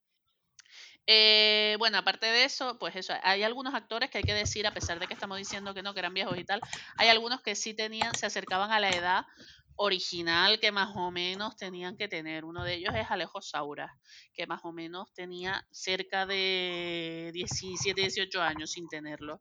Y el personaje de Alejo Saura es muy importante, y esto sí que lo digo sin ningún tipo de, de ironía, porque fue la primera persona en horario de máxima audiencia, el primer chico adolescente que salió del armario, aunque yo he visto la escena ahora y no salió, lo sacaron a patadas del armario. Pero y claro, y entonces, digamos, fue el primer adolescente gay que se presentó en España. Eh, los productores al principio estaban en contra de esa idea, eh, bueno, los, productores, no, los, miembros de la cadena, al final eh, convencieron de que sí, de que hubiera un personaje gay, pero dijeron que no podía haber ningún tipo de, beso homosexual ni ningún tipo de, vamos, de cariñito con su novio. Aunque a lo largo de, con el paso de, de los capítulos, pues sí pudo haber cierto, cierta normalidad en eso, cosa que me parece bastante curiosa. Hablamos de Telecinco, señores y señores. Pero bueno, se ve que en los 90, finales de los 90, una pareja de homosexuales no era lo, lo mejor. Y nada, Carmen Morales, que era probablemente uno de los personajes de mayor edad, eh, tenía 30 años y estaba haciendo una pibita de 15 o de 16. Carmen Morales es hija de, hija de Rocío Durcal. Y nada, eh, esa pobre muchacha en la serie pasó de todo. Creo que la intentaron matar, tuvo un accidente, eh, yo qué sé, le pasaba de todo, era la mala malísima. Y al final ella se hartó y pidió a los, a los, productores, por favor, que la mataran y que acabaran con su personaje. Y entonces, pues, muere en un trágico accidente. De todas maneras, ya les digo, en esta serie murieron muchísimos protagonistas, hubo intentos de asesinatos, suicidios, abortos, accidentes, atentados, mafias, eh, extorsión, vamos, completita. Había una banda por ahí, la banda del bate, que se dedicaba. Ay, de eso sí, eso sí me suena. Ahí reventando cabeza. El malo maloso de la banda del, bate, del bate era Dani Martín, cantante del Canto del Loco. Y luego también una cosa que se llamó La Mano Negra. Bueno, en ese instituto no se aburrían. Ah, también se liaban los profesores con las alumnas y viceversa. Mm, pero ahí en plan light, ¿no? No. Eh, bueno, no sé, pero era, eran tramas que, Sí. que tal. Estoy viendo que también estaba Alejo Saura, Sí, coño, si te acabo de hablar de ¿sí? y de su personaje y de su personaje que fue el primero de Ay, coño, me desconecté, lo siento. amigos, ya ven el caso que me hacen cuando hablo. ¿Qué quieres que haga? Ah, Cristina Castaño también estaba, de la que se avecina. Sí. Ah, sí, sí, sí. Cristina Castaño fue una de, la, de los personajes que no originales, pero que sí salió. Y de hecho, en la serie eh, participaba, bueno, había un grupo de música y ella cantaba con otra chica. Y como parte de la trama, pero que pasó en la vida real, ella y la otra cantante fueron al Festival Viña del Mar en Chile y cantaron, digamos, dentro de sus personajes, pero vamos, cantaron ante la audiencia del festival. Y el vídeo se puede ver en YouTube. De hecho. Ah, Oc- Octavi Puchades también, estaba por Sergio ahí. Perimencheta, Ah, Perea, Perea. Víctor Clavijo, no sé si Víctor Clavijo, que lo está petando recitando recitando poesía. poesía. Helen Linde, ya nombras a Helen Linde. Ay, Helen, la tenía que apuntada. Sí, Helen Lindes era una de, de las protagonistas de nuestra contribución canaria a ese gran Olivia bueno, Molina. Sí, sí, sí, mi niña, había de todo. Juan Fritopera, Ese ya no sé quién es. ni puta idea, pero bueno, se me salió aquí. O sea, ya, ya ahí no llego. Ese Alejo creo que. Saura, también me apareció, Ale- eh, también Sí, salió Alejo Saura. mucha, qué fuerte. Ay. Eh, ¿qué más? Bueno, eh, una, una de las primeras tramas que causó gran polémica entre los patrocinadores fue la rotura de un condón en uno de los Ay, Dios mío. Entonces ahí se puso la cosita tensa, aunque al final, bueno, no quedó en nada. También decir que se habló del tema del aborto bastante abiertamente y de, y de lo que suponía decidir seguir para adelante o, o no. Yo no sé si eso hoy en día a lo mejor no se hablaría en una serie de en ese en esa franja horaria de ese tema. Ah, bueno, esa Y franja bueno, horaria seguro que no, porque está en horario de protección infantil. Ya, por eso te digo que lo de la franja horaria es curioso. Eh, llegó un momento en el que los actores eran tan famosos que les daba miedo salir a la calle, porque al parecer mucha gente iba a su casa, les preguntaba, les preguntaba cosas de sus personajes, por ejemplo, a, María, a María, María el personaje, a Carmen Morales o a Víctor Clavijo, precisamente, que eran medio malos, eh, les hacían putadas, les reventaban las ruedas del coche, yo qué sé, les daban bastante por saco los fans. Y en general muchos de ellos acabaron agotados del ritmo de rodaje, porque claro, era mucho, es que al final es un culebrón, o sea, al salir de clase no es otra cosa, sino un culebrón, pero adolescente. Y bueno, por eso en muchas ocasiones pedían que, que acabaran con sus personajes y por eso siempre había caras nuevas. Eh, también muchos de estos actores que acabamos de mencionar, no todos, hay gente que, mm, que está muy orgullosa de haber pertenecido al salir de clase, pero otros dicen que sí han sentido pre- eh, o sea, prejuicios por haber pertenecido a, a la serie. Ah, otro, por cierto, otro actor que salía era Miguel Ángel Muñoz, que ese sí realmente tenía 14 años cuando o interpre- interpretaba a un niño. Sí, Miguel Eh, Ángel Muñoz y Carlos Sobera también estaba por ahí. sí, Juega, juega, juega, gana, gana, gana. gira, gira, gira. Eh, nada, que los actores comentan lo de los prejuicios y entonces que es bastante injusto porque muchos, o había gente que no, que no tenía ninguna experiencia actoral, pero había otros que sí que habían estudiado o que estaban estudiando, finalizando sus estudios de actuación y que se les había presentado la, la oportunidad, pero bueno, después de salir de ahí, algunos triunfaron, por ejemplo, Pilar López de Ayala, creo que ya lleva cinco nominaciones a los Goya y ganó uno por Juana la Loca. eh, Pero sigue en la actuación Pilar López de Ayala. Creo que sí. Tengo entendido, no sé. Luego hay gente, yo que sé, pues mira el caso de Víctor Clavijo, Rodolfo Sancho, Hugo Silva, que siguen ahí con su carrera más o menos encaminada. Otros la han dejado, pero en fin, que, que salir en- al salir de clase no es que no te cataloga automáticamente como mal actor. Eh, bueno, y así por ir concluyendo algunas cositas interesantes, una de las cosas más curiosas que tenía al salir de clase es, eh, bueno, como les he dicho, ellos regentaron varios negocios. Uno de los negocios que regentaron algunos de los protagonistas era un bar que se llamaba el CBC. CBC significa chica, chico busca chica. Qué bonito. Y Mm. eh, en ese bar, eh, que recuerdo estaba regentado por gente que prácticamente estaba en el instituto o, o quizás en años universitarios, tenía bastante vida, o sea, tenía bastante ambientación.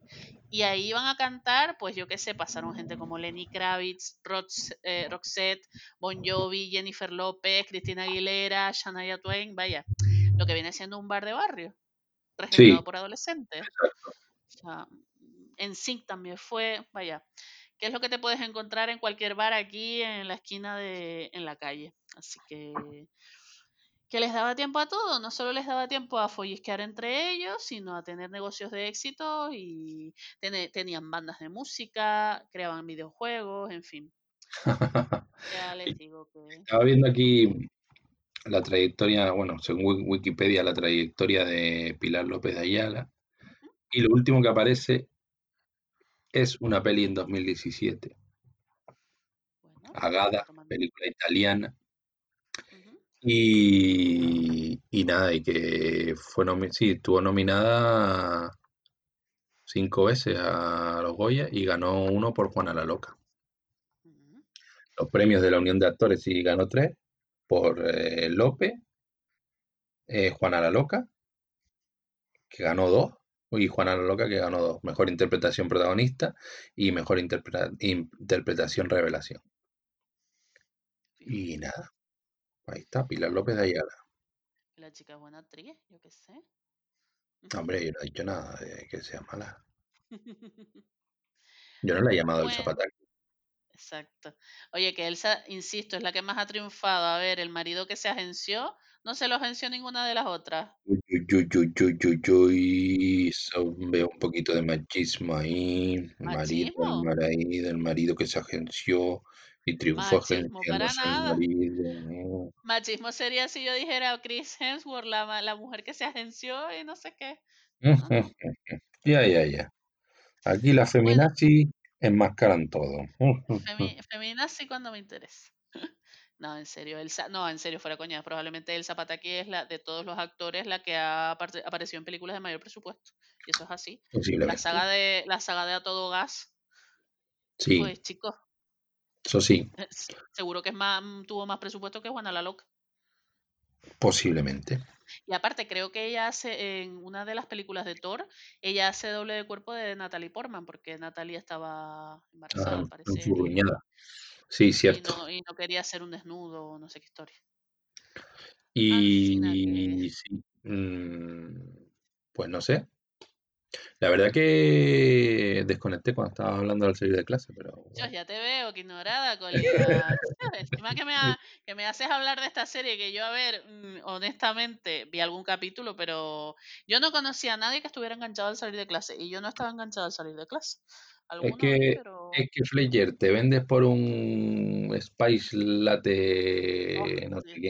es verdad. Qué Un barato me pumpkin, vendo. pumpkin Spice Latte. Pumpkin Spice Latte y, y ya está. Así me va. La vida, Fletcher, la vida. nada, háblame tú de la que te toca a ti hablar, Pues bueno, chico. señores, señoras, señoros, Deleítanos. por fin vamos a hablar de una serie que merece la pena. Mm, no sé qué decir ahora. No, que merece un huequito en este posquita. No al salir de clase, que eso. Bueno, Ya te vale. nos vamos a trasladar al 25 de marzo de 1998. En Antena 3 se estrenaba la serie de Valle y Kimi, Oh, también conocida como Compañeros. qué bonito.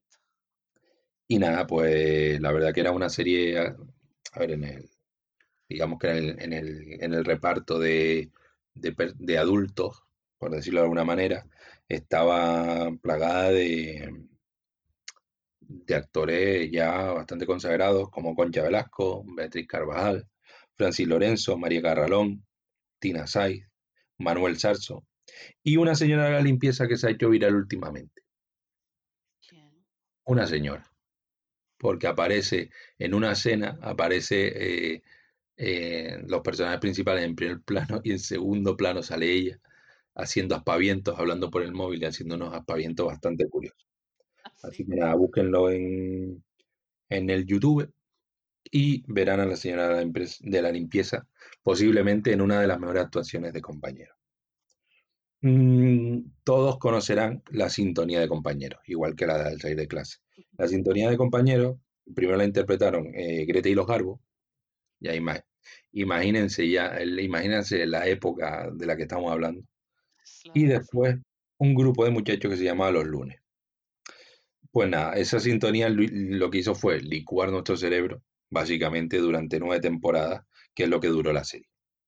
Recordemos que la, que la sintonía era algo así como, no te follaré. Ah, no, no era así. Mm, Mm, Eso pegaba más con física o química. Mm, total, ¿eh? La, la canción realmente era No te fallaré, somos compañeros, no sé qué, no sé cuánto. Tiri, tiri, tiri, tiri. Tiri, tiri, que la debería cantar Pepe Benavente, ¿te imaginas?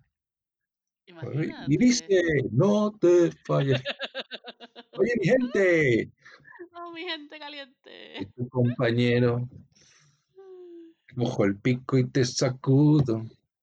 Bueno, eh, bueno, la de física y química, claro, les pegaba lo de no te follaré porque eran mucho más de hacer orgías y, y empotrarte bien. ¿eh? ¿Eh? No, yo no- Sí, nunca sí, vi sí. física o química, pero me suena que eran más promiscuos. Dentro y fuera de la serie. Mm. Mm, se empotraban ahí. Oiga, que, que de puta madre, ¿no? Nada, en el. A ver, en, en el lado del- de lo que es el reparto de estudiantes, ¿vale? Tenemos. Hubo como, a ver, eh, en la séptima temporada, si no recuerdo mal, pues digamos que por razones de coherencia, lo- eh, los estudiantes salieron del, del, del, del colegio, del instituto. Se Y graduaron. Sí. Y metieron a, a nuevos estudiantes. Atentos a los estudiantes que tenemos por ahí, que son, in- in- bueno, importantes con el tiempo. David Janer, recordemos que protagonista de la serie muy creíble. Que se llamaba Águila Roja. Ah, El samurái. nunca la vi, la Dice verdad. samurái, no, tampoco hace falta que la vea. Raúl Arevalo. Ujú. Mm, después, claro, tenemos a, a, mm, Alex García, el actor lagunero que una vez confundimos con otro, ah, con otro actor que, que ha sido eh, protagonista de Tierra de Lobos, Sin, Sin Tétano y Paraíso, eh, Seis Puntos sobre Emma, Kamikaze o Si Yo Fuera Rico. Este- tenemos a Juan José Ballesta, todo el mundo lo conoce por el bola, pero bueno, ahí está, ha tenido... ¿Salió Juan José Ballesta? sí. Después tenemos a Lola Baldrich, que salió en Médico de Familia. También ha salido pues en, en, en el internado, pues Amar en tiempos revueltos y demás. Mm, bueno, aparte de todo esto, y tenemos a lo que es el reparto de, de los personajes, digamos, más conocidos, como puede ser Eva Santolaria, que era Valle, eh, tenemos a, Lara de Miguel, que era Sara, tenemos a, Manuel Feijó, que era Luismi, y tenemos a Antonio Hortelano, por ejemplo, también, que era este, Kimi. El nombre de Kimi, por cierto, lo propuso Antonio Hortelano, y digamos que en honor a Kimi Portet, de, de, que, que formaba junto a Manolo García, o que formaron en su momento, eh, el grupo El Último de la Fila. Mm, que por cierto, Kimi Portet ha tenido alguna polémica en Twitter por un tema de un camarero que le habló en español cuando estaba en Cataluña o no sé qué rollo y él le había hablado en catalán y le tendría y según él le debería haber respondido en catalán, bueno, rollitos de eso. Y también tenemos por ahí a Julián González, que todos recordarán más o menos que era el guille de médico de, de farmacia de guardia, perdón. Eh, y también estaba Clara Lago, que era una de las niñas, y Clara Lago, pues yo qué sé, eh, la, la conocemos de y pico mil apellidos vascos, y pico mil apellidos catalanes, y muchas otras películas y series. Bueno, eh, la, serie en sí, tampoco que fuera un rollo escrito por nuestro dios Nolan, recomendar el último posquita en el que hablamos maravillas de nuestro dios, de Cristo Nolan. Y, pero bueno, nos enfrentamos a la vivencia de, a las vivencias del Colegio Ascona, que realmente no es un colegio, es un, es un centro de, es un IES, ¿no? Un instituto de enseñanza secundaria. Eh, el Ascona, eh, la ubicación real se, encuentra en, en, Alcobenda y eh, es el Instituto de Educación Secundaria Severo Ochoa. Mm, una cosa interesante es que el síndrome de Darwin, recuerden que es lo que le pasó a la tía Vip en El Príncipe de Bel Air, eh, apareció un compañero con el personaje de Emilio, que fue interpretado por Jorge San José, Juan José Ballesta y Daniel Esparza. Y ahí no se cortaron ni un pelo. Y la verdad es que, mm, a pesar de que alrededor hay personajes importantes, la serie en la serie tiene un peso eh, grande la relación de Valle y Kimi. Pues Valle representa a, digamos, a esa chica rebelde eh, que va con escotes, que, está detrás del malote, que es Kimi, que, que trolea al profesor en la clase, que va en moto, que fuma, que que es un, digamos, un bala perdida, que anda ahí con, negocios un poco extraños, que tiene una familia bastante desestructurada, quizás Valle no, porque, bueno, es la hija de María Garralón, la conserje, señora de la limpieza, señora para todo, y, bueno, y, hay muchas escenas en las que aparece en la, en la unidad familiar y demás, y en contrapunto a la familia de Kimi, eh, no sé si el hermano era eh, drogadicto o alguna historia de esta, pero también eh, tenemos mm, a su alrededor, digamos que giran algunos personajes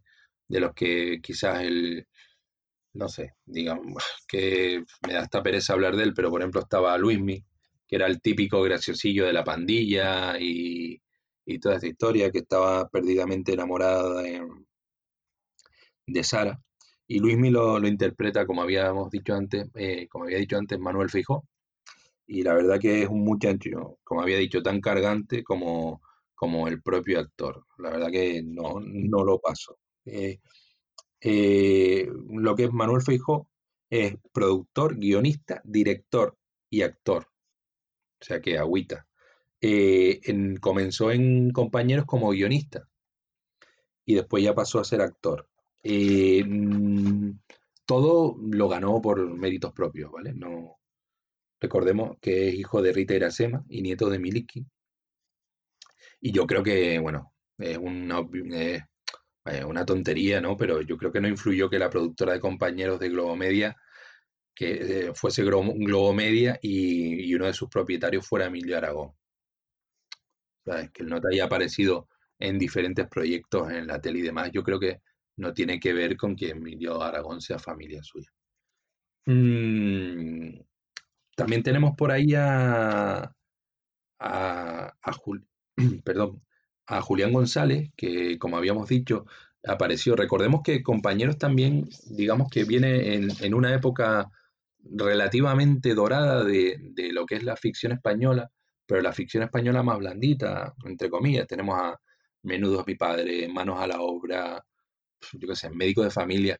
Ya hemos hablado de esto, era una ficción, digamos, eh, para que intentaba que consumiese toda la familia. Si bien aquí se trataban, eh, al igual que en Al salir de clase, se trataban temas eh, espinosos, temas de homosexualidad, temas de, yo qué sé, de... Pues hay, una, ah, pues hay un momento en el que el personaje que hace Francis Lorenzo, que Francis Lorenzo sigue en su rollo de, en este caso es profesor canallita, pero que una alumna que estaba enamorada de él y él le dice que, bueno, que, él es muy mayor para estar con ella y tal, pues la alumna eh, hace una denuncia falsa y lo eh, acusa pues de, abuso, abuso sexual. Eh, también, no sé, tenemos pues temas de hijos que escapan de casa porque su relación con los padres pues no es la adecuada. pues no sé, pibes que beben, no sé. Pero también, digamos que no es un, un tema tan. No es un al salir de clase, es todo un poquito más, digamos, pasado por un, por un tamiz y, y nada, y quitándole un poquito todo lo, lo escabroso, entre comillas. Mm, pues como habíamos dicho, lo que estaba diciendo de Julián González, Julián González, eh, pues farmacia de guardia, menudo es mi padre, eh, yo sé, compañero, pero eh, este chico llegó un momento en el que dejó de lado la interpretación, que entiendo yo, no creo que la interpretación lo dejase a él, y, este señor ahora es decorador, es interiorista.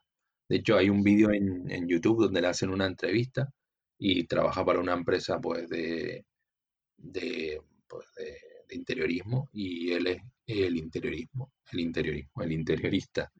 Eh, y aparece en un, en un canal muy interesante que se llama turreforma.com.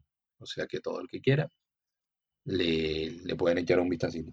También tenemos por ahí a Lara de Miguel, que hacía de Sara, y esta chica también era una veterana de, las pantallas. El personaje de Sara es un pelín complicado, no sé, tenía ahí a, a Luismi detrás de ella, pero a ella le, pues no sé, le gustaban otros chicos.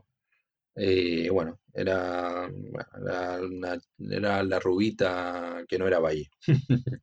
y es una, una veterana de las pantallas, puesto que, que empezó con participaciones en los mundos de Yuppie, serie infantil que no sé, la gente de los 90 recordará. También estuvo en Telecupón con Carmen Sevilla. Eh, en Menudo es mi padre, también pasó por ahí. Recordemos que la serie del Fari. En Querido Maestro, una serie en la que creo que se juntaban Imanol Arias y Ana Duato, si no me equivoco. No, o era Emma. Bueno, no, Imanol Arias y alguien. Eh, y nada, como curiosidad, en los últimos años de su carrera, de su carrera, no sé si seguirá y tal, pero ha hecho de prostituta un par de veces. No sé si es, una, eh, si, si es un rollo de me voy a encasillar, pero por ejemplo salió de prostituta en Canciones de Amor en Lolitas Club. Esta peli la protagonizó Eduardo Noriega, que también la, la el, no sé si la carrera de Eduardo Noriega podríamos decir que ha ido apagándose, pero bueno creo que estrena una serie o una peli, o la va a estrenar. Y también en la que se avecina. Aparece como prostituta. Mm, no sé. Encasillamiento. Eh, dedicación auténtica al personaje. Mm, chorradas que estoy diciendo. Em, pues no sé, la verdad es que me gustaría que me dijese si tú veías compañeros y si tenías algún recuerdo de esta serie. Pues sí, yo veía compañeros, o sea, bueno, a ver, sobre todo recuerdo las primeras temporadas, mm, ya las últimas, cuando ya se fueron del instituto y tal, no... Eso fue un fracaso, las dos últimas temporadas en las que intentaron crear un nuevo grupo, y fue un fracaso, de hecho, solo duró. perdón. Sigue, sigue. No, no, bueno, que además creo que uno de los, el Luis Mies precisamente era como profesor o algo así, o becario, o yo qué sé qué mm, Es el único que estuvo durante las nueve temporadas que duró la y serie. es que no es, eh, o sea, me caía tan mal, era tan insoportable, insufrible ese personaje que es como, tío, encima te tengo que aguantar en el spin-off o lo que sea. Así que no, para mí, compañeros, acabó con No te fallaré, esa gran película. Exacto. Iba a hablar de la peli, hicieron una peli. Oye, fue un éxito la película. no te fallaré, la pueden ver en YouTube. Eh, compañeros tres años después. Mm. que les va todo como el orto, ¿no? Creo. Y, Toda la pandilla está separada y luego... sí, bueno, y Valle está ahí en la mala vida, el Kimi está un poquito... Bueno, solo que vi haciendo, haciendo un poquito de, de, de zapping, por decirlo de alguna manera, en la peli. Y sí, el eh, Kimi, eh, digamos que es el, el, que está un poquito más encaminado y quiere ser el salvador de Valle, mm, pero todo, a la pandilla todo lo marca el, un accidente que sufre mm, el personaje, el personaje, sí, el, el personaje de Julián González, y que creo que queda parapléjico o tetrapléjico y nada, a raíz de ahí se desencadenan todos los acontecimientos, si no recuerdo mal. La película es, es mala como un dolor, pero fue un éxito de taquilla. Y el tema principal lo interpretaba Amaral. Fíjate. Mm, Eh, ¿sabes lo que pasa? Que para mí, o sea, yo hubo una época que estaba súper enganchada a compañeros, pero no por, no por las tramas ni nada, sino porque estaba enganchada a la historia de Kimi Valle. A mí lo demás me importaba una mierda. O sea, cierto. Es que me daba totalmente igual los otros personajes, sus vidas, lo que les pasaba. La, había una niña con aparatos que no has nombrado, una que se llamaba Arancha, Sí, el que ancha, creo exacto. que, que era la novieta del pelirrojo, no sé. Pero es que ni me Mm, No, acuerdo. tuvo varios novios y después sí terminó con el Ah, pelirrojo y tal. Pero también no estaba la chica de que protagonizó Yo soy, yo soy Betty, ¿cómo era? Yo soy Bea o algo así. Ah, que sí, es verdad que esa era Bosnia o Sí, Serbia exacto. o Y pero nada, al final se, se unió al grupo y tal, pero fue que, no sé, esos personajes, estuve viendo, estuve, estuve viendo algunas ráfagas de la serie y la verdad que esos personajes están ahí que, que bueno, Es que están por esa, estar. ¿sabes lo que pasa? Que otra cosa no, pero la química que tenía eh, Kimi Valle, o sea, los actores, era tan brutal y tan, y lo hacían tan bien porque yo qué sé, yo no creo que sean súper mega buenos actores. En, en lo demás que les he visto, pues no sé. Yo me acuerdo que Eva Santolaria salía en Siete Vidas y no Sí, me, no me hacía mucha gracia, la verdad, y era una comedia. A mí Siete Vidas me gustaba bastante. Pero yo qué sé, en esos papeles lo hacían de putísima madre y de verdad que ellos dos tenían un montón de química y yo creo que eso era lo que enganchaba a la gente de la serie, para exacto. mí.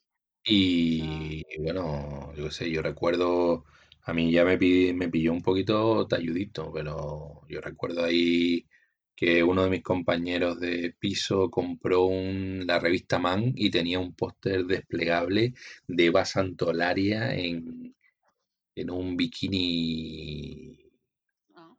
pequeñito y tal, y estamos ahí, ¿eh? Nosotros la veíamos por, babeando. por Valle. Pues bueno, yo qué sé, No, tampoco es que la chica, o sea, la chica es un poco flaquilla, no sé, no es el típico, ya, no, pero bueno, bueno, que ¿qué que vamos guapa, pero ¿Qué vamos te digo que, Las hormonas, el rollo. A ver, yo no he explicado muy bien la serie, pero es que tampoco tiene mucho. eh, La serie es ABC, tampoco nos volvamos locos, que son los problemas eh, de, del alumnado, pf, eh, pero tampoco dentro de clase, un poquito más de, de cómo es la vida de, de esos adolescentes. Eh, yo sé, relaciones sexuales, problemas de integración de los extranjeros con la chica eh, bosnia eh, celos. mm, A ver, tampoco es que, como al salir de clase, tampoco es que fuesen productos para que los emita HBO, no sé, por decirlo de A alguna ver, a manera. ver, hay una, hay una diferencia, básicamente que al al ser de clase eh, es ciencia ficción y compañeros intentaban ser un poco más realistas. Y eso sí, Yo qué sé, las edades, quitando a Luismi, que yo creo que era mayor, mm, mucho mayor, bueno, incluso Kimi también, pero más o menos eran más tirando adolescentes, por lo menos yo qué sé, bueno, no sé, o, o a mí me parecían más apegadas a, a lo que es un adolescente que los de al salir de clase. Y luego las historias, yo creo que se desarrollaban más en el instituto. Había cosas en su casa, por supuesto, con su familia y tal, pero sí que había, se veía una dinámica en las clases, incluso había Sí, estos no tenían bares, esto no. Bueno, el padre de Valle no, quiere trabajar en un bar, creo, sé si era de él. Claro, estos los adolescentes, pues eran, yo creo que eran más normales, más, más gente normal. ver, O sea, eh, la serie es infinita, para mí, infinitamente, infinitamente mejor que, que al salir de clase. Claro, a mí, me- yo me acuerdo, por ejemplo, había un, un capítulo, el hermano de Valle, porque Valle era como, o sea, su familia era obrera, o sea, no eran sí, ni nada. Y entonces, eh, estereotipo total. Total. Y entonces, eh, claro, ella vestía normal, ¿no? O sea, con su rollo. De hecho, yo creo que ellos sí que repetían más o menos ropa, que al salir de clase parece que todos los días iban con el modelito diferente. Pero el hermano de ella, que era, creo que se llamaba Lolo en la serie, Exacto, era un Lolo. niño. Eh, había un capítulo que la trama se centra en que se ríen de él porque no lleva ropa de marca. Y entonces él como que, no sé si era que intentaba hacer él mismo el logotipo de, de sus pantalones y de sus zapatillas para que fueran Nike o Levi's o no sé qué. Y entonces es como curioso que eso yo creo que empata más con un montón de gente que nunca tuvo ropa de marca Eso Yo creo, que lo de creo hacer que eso nos, no- nos ha pasado a todos. Verdad. si a toda la gente tirando a pobre le ha pasado, pero en al salir de clase eso no, porque tenías que ir a atender al bar, ¿sabes? Claro. Entonces, Eh, tenías que ir a, a que Jennifer López cantase en tu bar. exacto.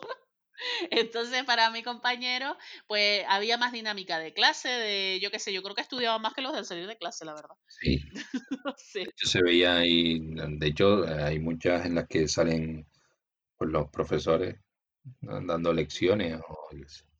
Francis Lorenzo, no sé si ya, dije- ya dije que Francis Lorenzo está ahí encasillado en el canallita. Mm, sí, sí, ya lo comentaste. a Miguel, Eh, Miguel Reyán, que era el hermano de Francis Lorenzo, el bacterio. que el bacterio, exacto, que era, que nada, era un profesor bastante estricto y tal. Y, pero aparte, de- aparte de eso, los profesores muy implicados también con, con el alumnado, ¿no? Entraban en las tramas de, de los alumnos. Eso sí, eso sí es un poco fantástico, pero mm, oye, Estaba la hija de, la, la amiga de Lolo era la hija de Francis Lorenzo. Y después, eh, ah, Paz Vega estaba por ahí. Sí. Que salía de profesora, pero parece ser que en, en un primer instante, en un, en una, en un primer mm, casting, como que Paz Vega iba a ser de Valle o algo así. Que, por supuesto, creo que si eso llega a ser así, la cosa hubiese cambiado un poquito. A lo mejor la serie no hubiese sido mm, tan buena, si podemos decir que es buena, ¿no? Porque a mí, yo lo siento, para mí Paz Vega como actriz, a Paz Vega buena actriz, tío. ah, A ah, ver.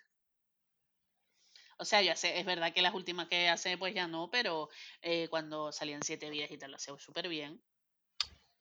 Pero mira, hoy, hoy, hoy no estás dando una. ¿Qué dijiste que era? ¿Quién dijiste que era buena actriz? El Zapataki. Y ahora dices que es buena actriz. No, no, no, no he dicho que el Zapataki jamás eh, en mi boca dije que era buena actriz, sino la que más éxito ha tenido, que es muy diferente. Y yo aquí, amigos, les cuento que la peor película que he visto en mi vida, o una de en el top 10, está una protagonizada por el Zapataki que se llama Didi Hollywood. ah, yo la vi por también. favor, por favor, véanla juzguen, juzguen por ustedes mismos. si quieren ver carne, si quieren ver carne de Pataki, véanla. Ah, eso sí, sin duda. Que no sé, es que la verdad, no sé, me quedé ahí en plan, ¿y qué más comento de compañero? Es un rollo, ¿Tú la veías? ¿Estabas enganchado? yo sí estaba enganchado. ¿Qué es lo que te gustaba? hasta en la universidad estaba enganchado. Porque me pilló ahí ya en la universidad, pues no sé, la cuarta temporada así. No, a Vale. mí, claro que a mí el rollo que me gustaba era lo de Kimi y Valle. Lo demás a mí me daba un poquito de lado. Mm. Porque ya te digo, eran como, no sé, como mosquitas que revoloteaban a- alrededor y tal. Sí, a lo Y mejor en las primeras temporadas eran más coral, pero ya cuando se dieron cuenta de, del rollo, pues ya iba todo alrededor de Kimi Valle, básicamente. sí. Y después ya, es que yo no sabía ni que, ni quiénes eran los actores de, de la siguiente promoción. ¿Y quiénes son? Pues yo no sé. No, los de, pues yo qué sé, conocido. David Janer, el de Águila Roja, Alex Ah, sí. García. Ah, vale, vale, sí, perdona que lo dijiste antes. Creo que, oye, por ahí también estaba eh, Pablo Echevarría también, estuvo por ahí. Ah, O sea, que ya estaban todas las... Y bueno, al principio estaba Concha Velasco, que después eh, salió de la serie, no sé por qué, y, y- y entró Beatriz Carvajal. Eso sí, al principio la serie no tuvo mucho éxito, fue despuntando después en la segunda, tercera temporada, pero en la primera temporada no pues dejó mucho que desear en lo que se refiere a audiencia. Y bueno, eh, entiendo que en, una época como la actual, la serie hubiese sido cancelada, pero bueno, la mantuvieron y, consiguieron, consiguieron después lo que, lo que fue un fenómeno fan. Igual que, eh, yo qué sé, al salir de clase, pues fue un fenómeno fan, pues esto también, fenómeno fan de, eh, pues, chicas que se enteran que los actores se alojan en tal hotel y cuando entran los, act- los actores a la habitación se encuentran con las pibas fuerte.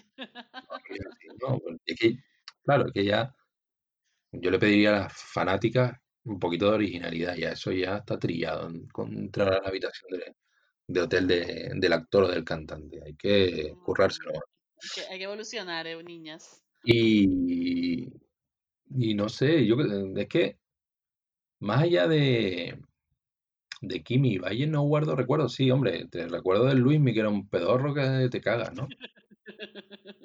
Pero en Sí, es todo. que, Porque- que no, a mí no me interesaba nada la vida de los demás, la verdad. O sea, y bueno, y después ya, pues la, la arancha que estaba ahí entre, pues, yo qué sé, estaba entre mosquita muerta, empolloncita y, y doy un paso más adelante. Ah, Ángel Muñoz, Muñoz, mam, estaba también en también salió y pluriempleado. empleado. Y oye, aquí hubo cantera ahí. La que tenemos que hablar en algún momento es cuando Miguel Ángel Muñoz ya se hizo estudiante él en UPA Dance. Ahí estudiaban o bailaban solo. Bueno, estudiaban baile y Yo no, interpretación. yo no, no llegué a ver esa serie, la verdad que la odiaba también. Pero como la odias si no la llegaste a ver, what the fuck. Yo qué sé, yo odio cosas. Eso es, madre mía. Coño, tú no odias cosas que, no sé, No, me son, indife- me son indiferentes. ¿Cómo vas a odiar algo que no has visto? perdona bonita, Perdona, bonita. perdona bonita, pero Lucas me quería ahí. Es una peli. Sí, sí, es verdad. Que Bueno, yo, so- yo solo quiero decir que Vaya se convirtió en un icono porque las chicas de esa época todas querían tener las dos mechoncitos de delante teñidos de rubio y los Cierto. pantalones estos eh, de tiro bajo y de campana y el top ahí arriba. Y es como, icono. de con moda. no. Kimi no, porque Kimi llevaba el pelo ahí como medio hediondo. no, me...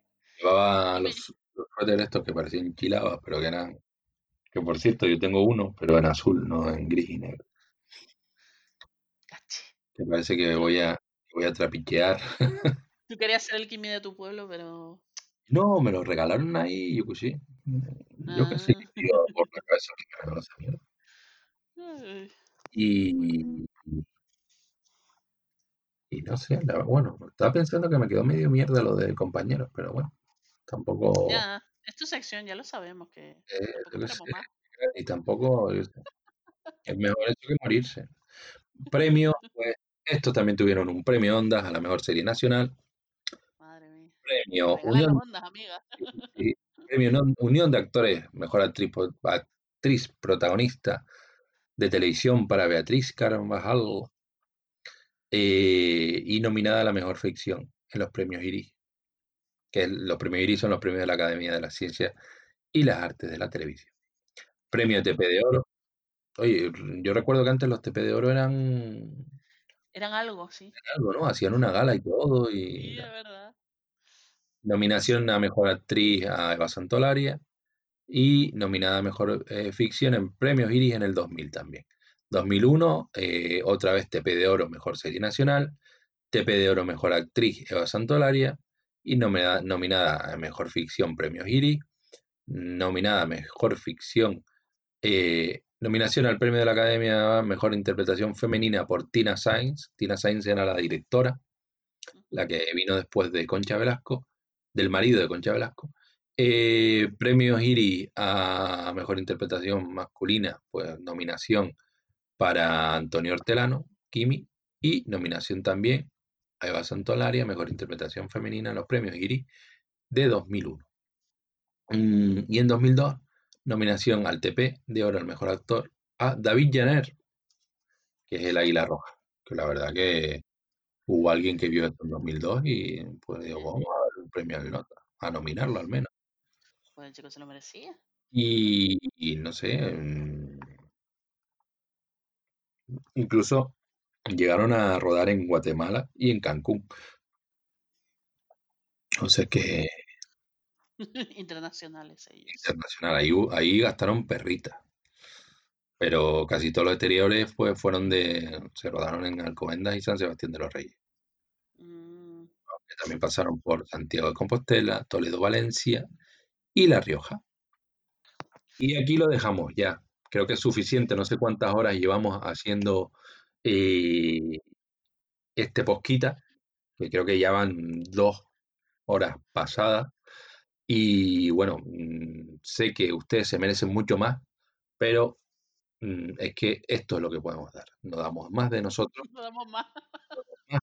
Y eh, les queremos dejar, eh, vamos a repetir eh, grupo, entre comillas, porque es un tema del grupo Piche, Asfalto para los Foráneos, y el tema es Días de Escuela.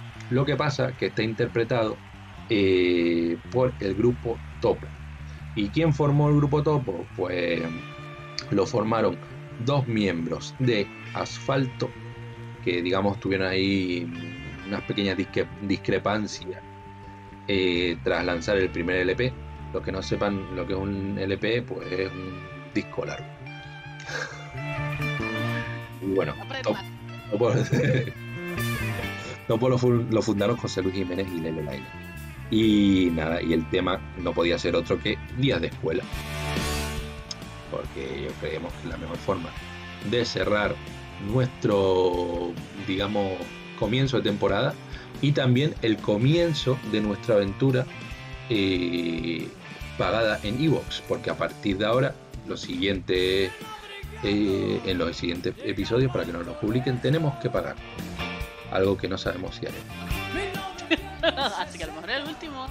es el último. Eh, bueno, después de todo este rollo, señoras, señores, señoros, arranquen a acostarse. Y nada, si no nos vemos, nos imaginamos. Despertamos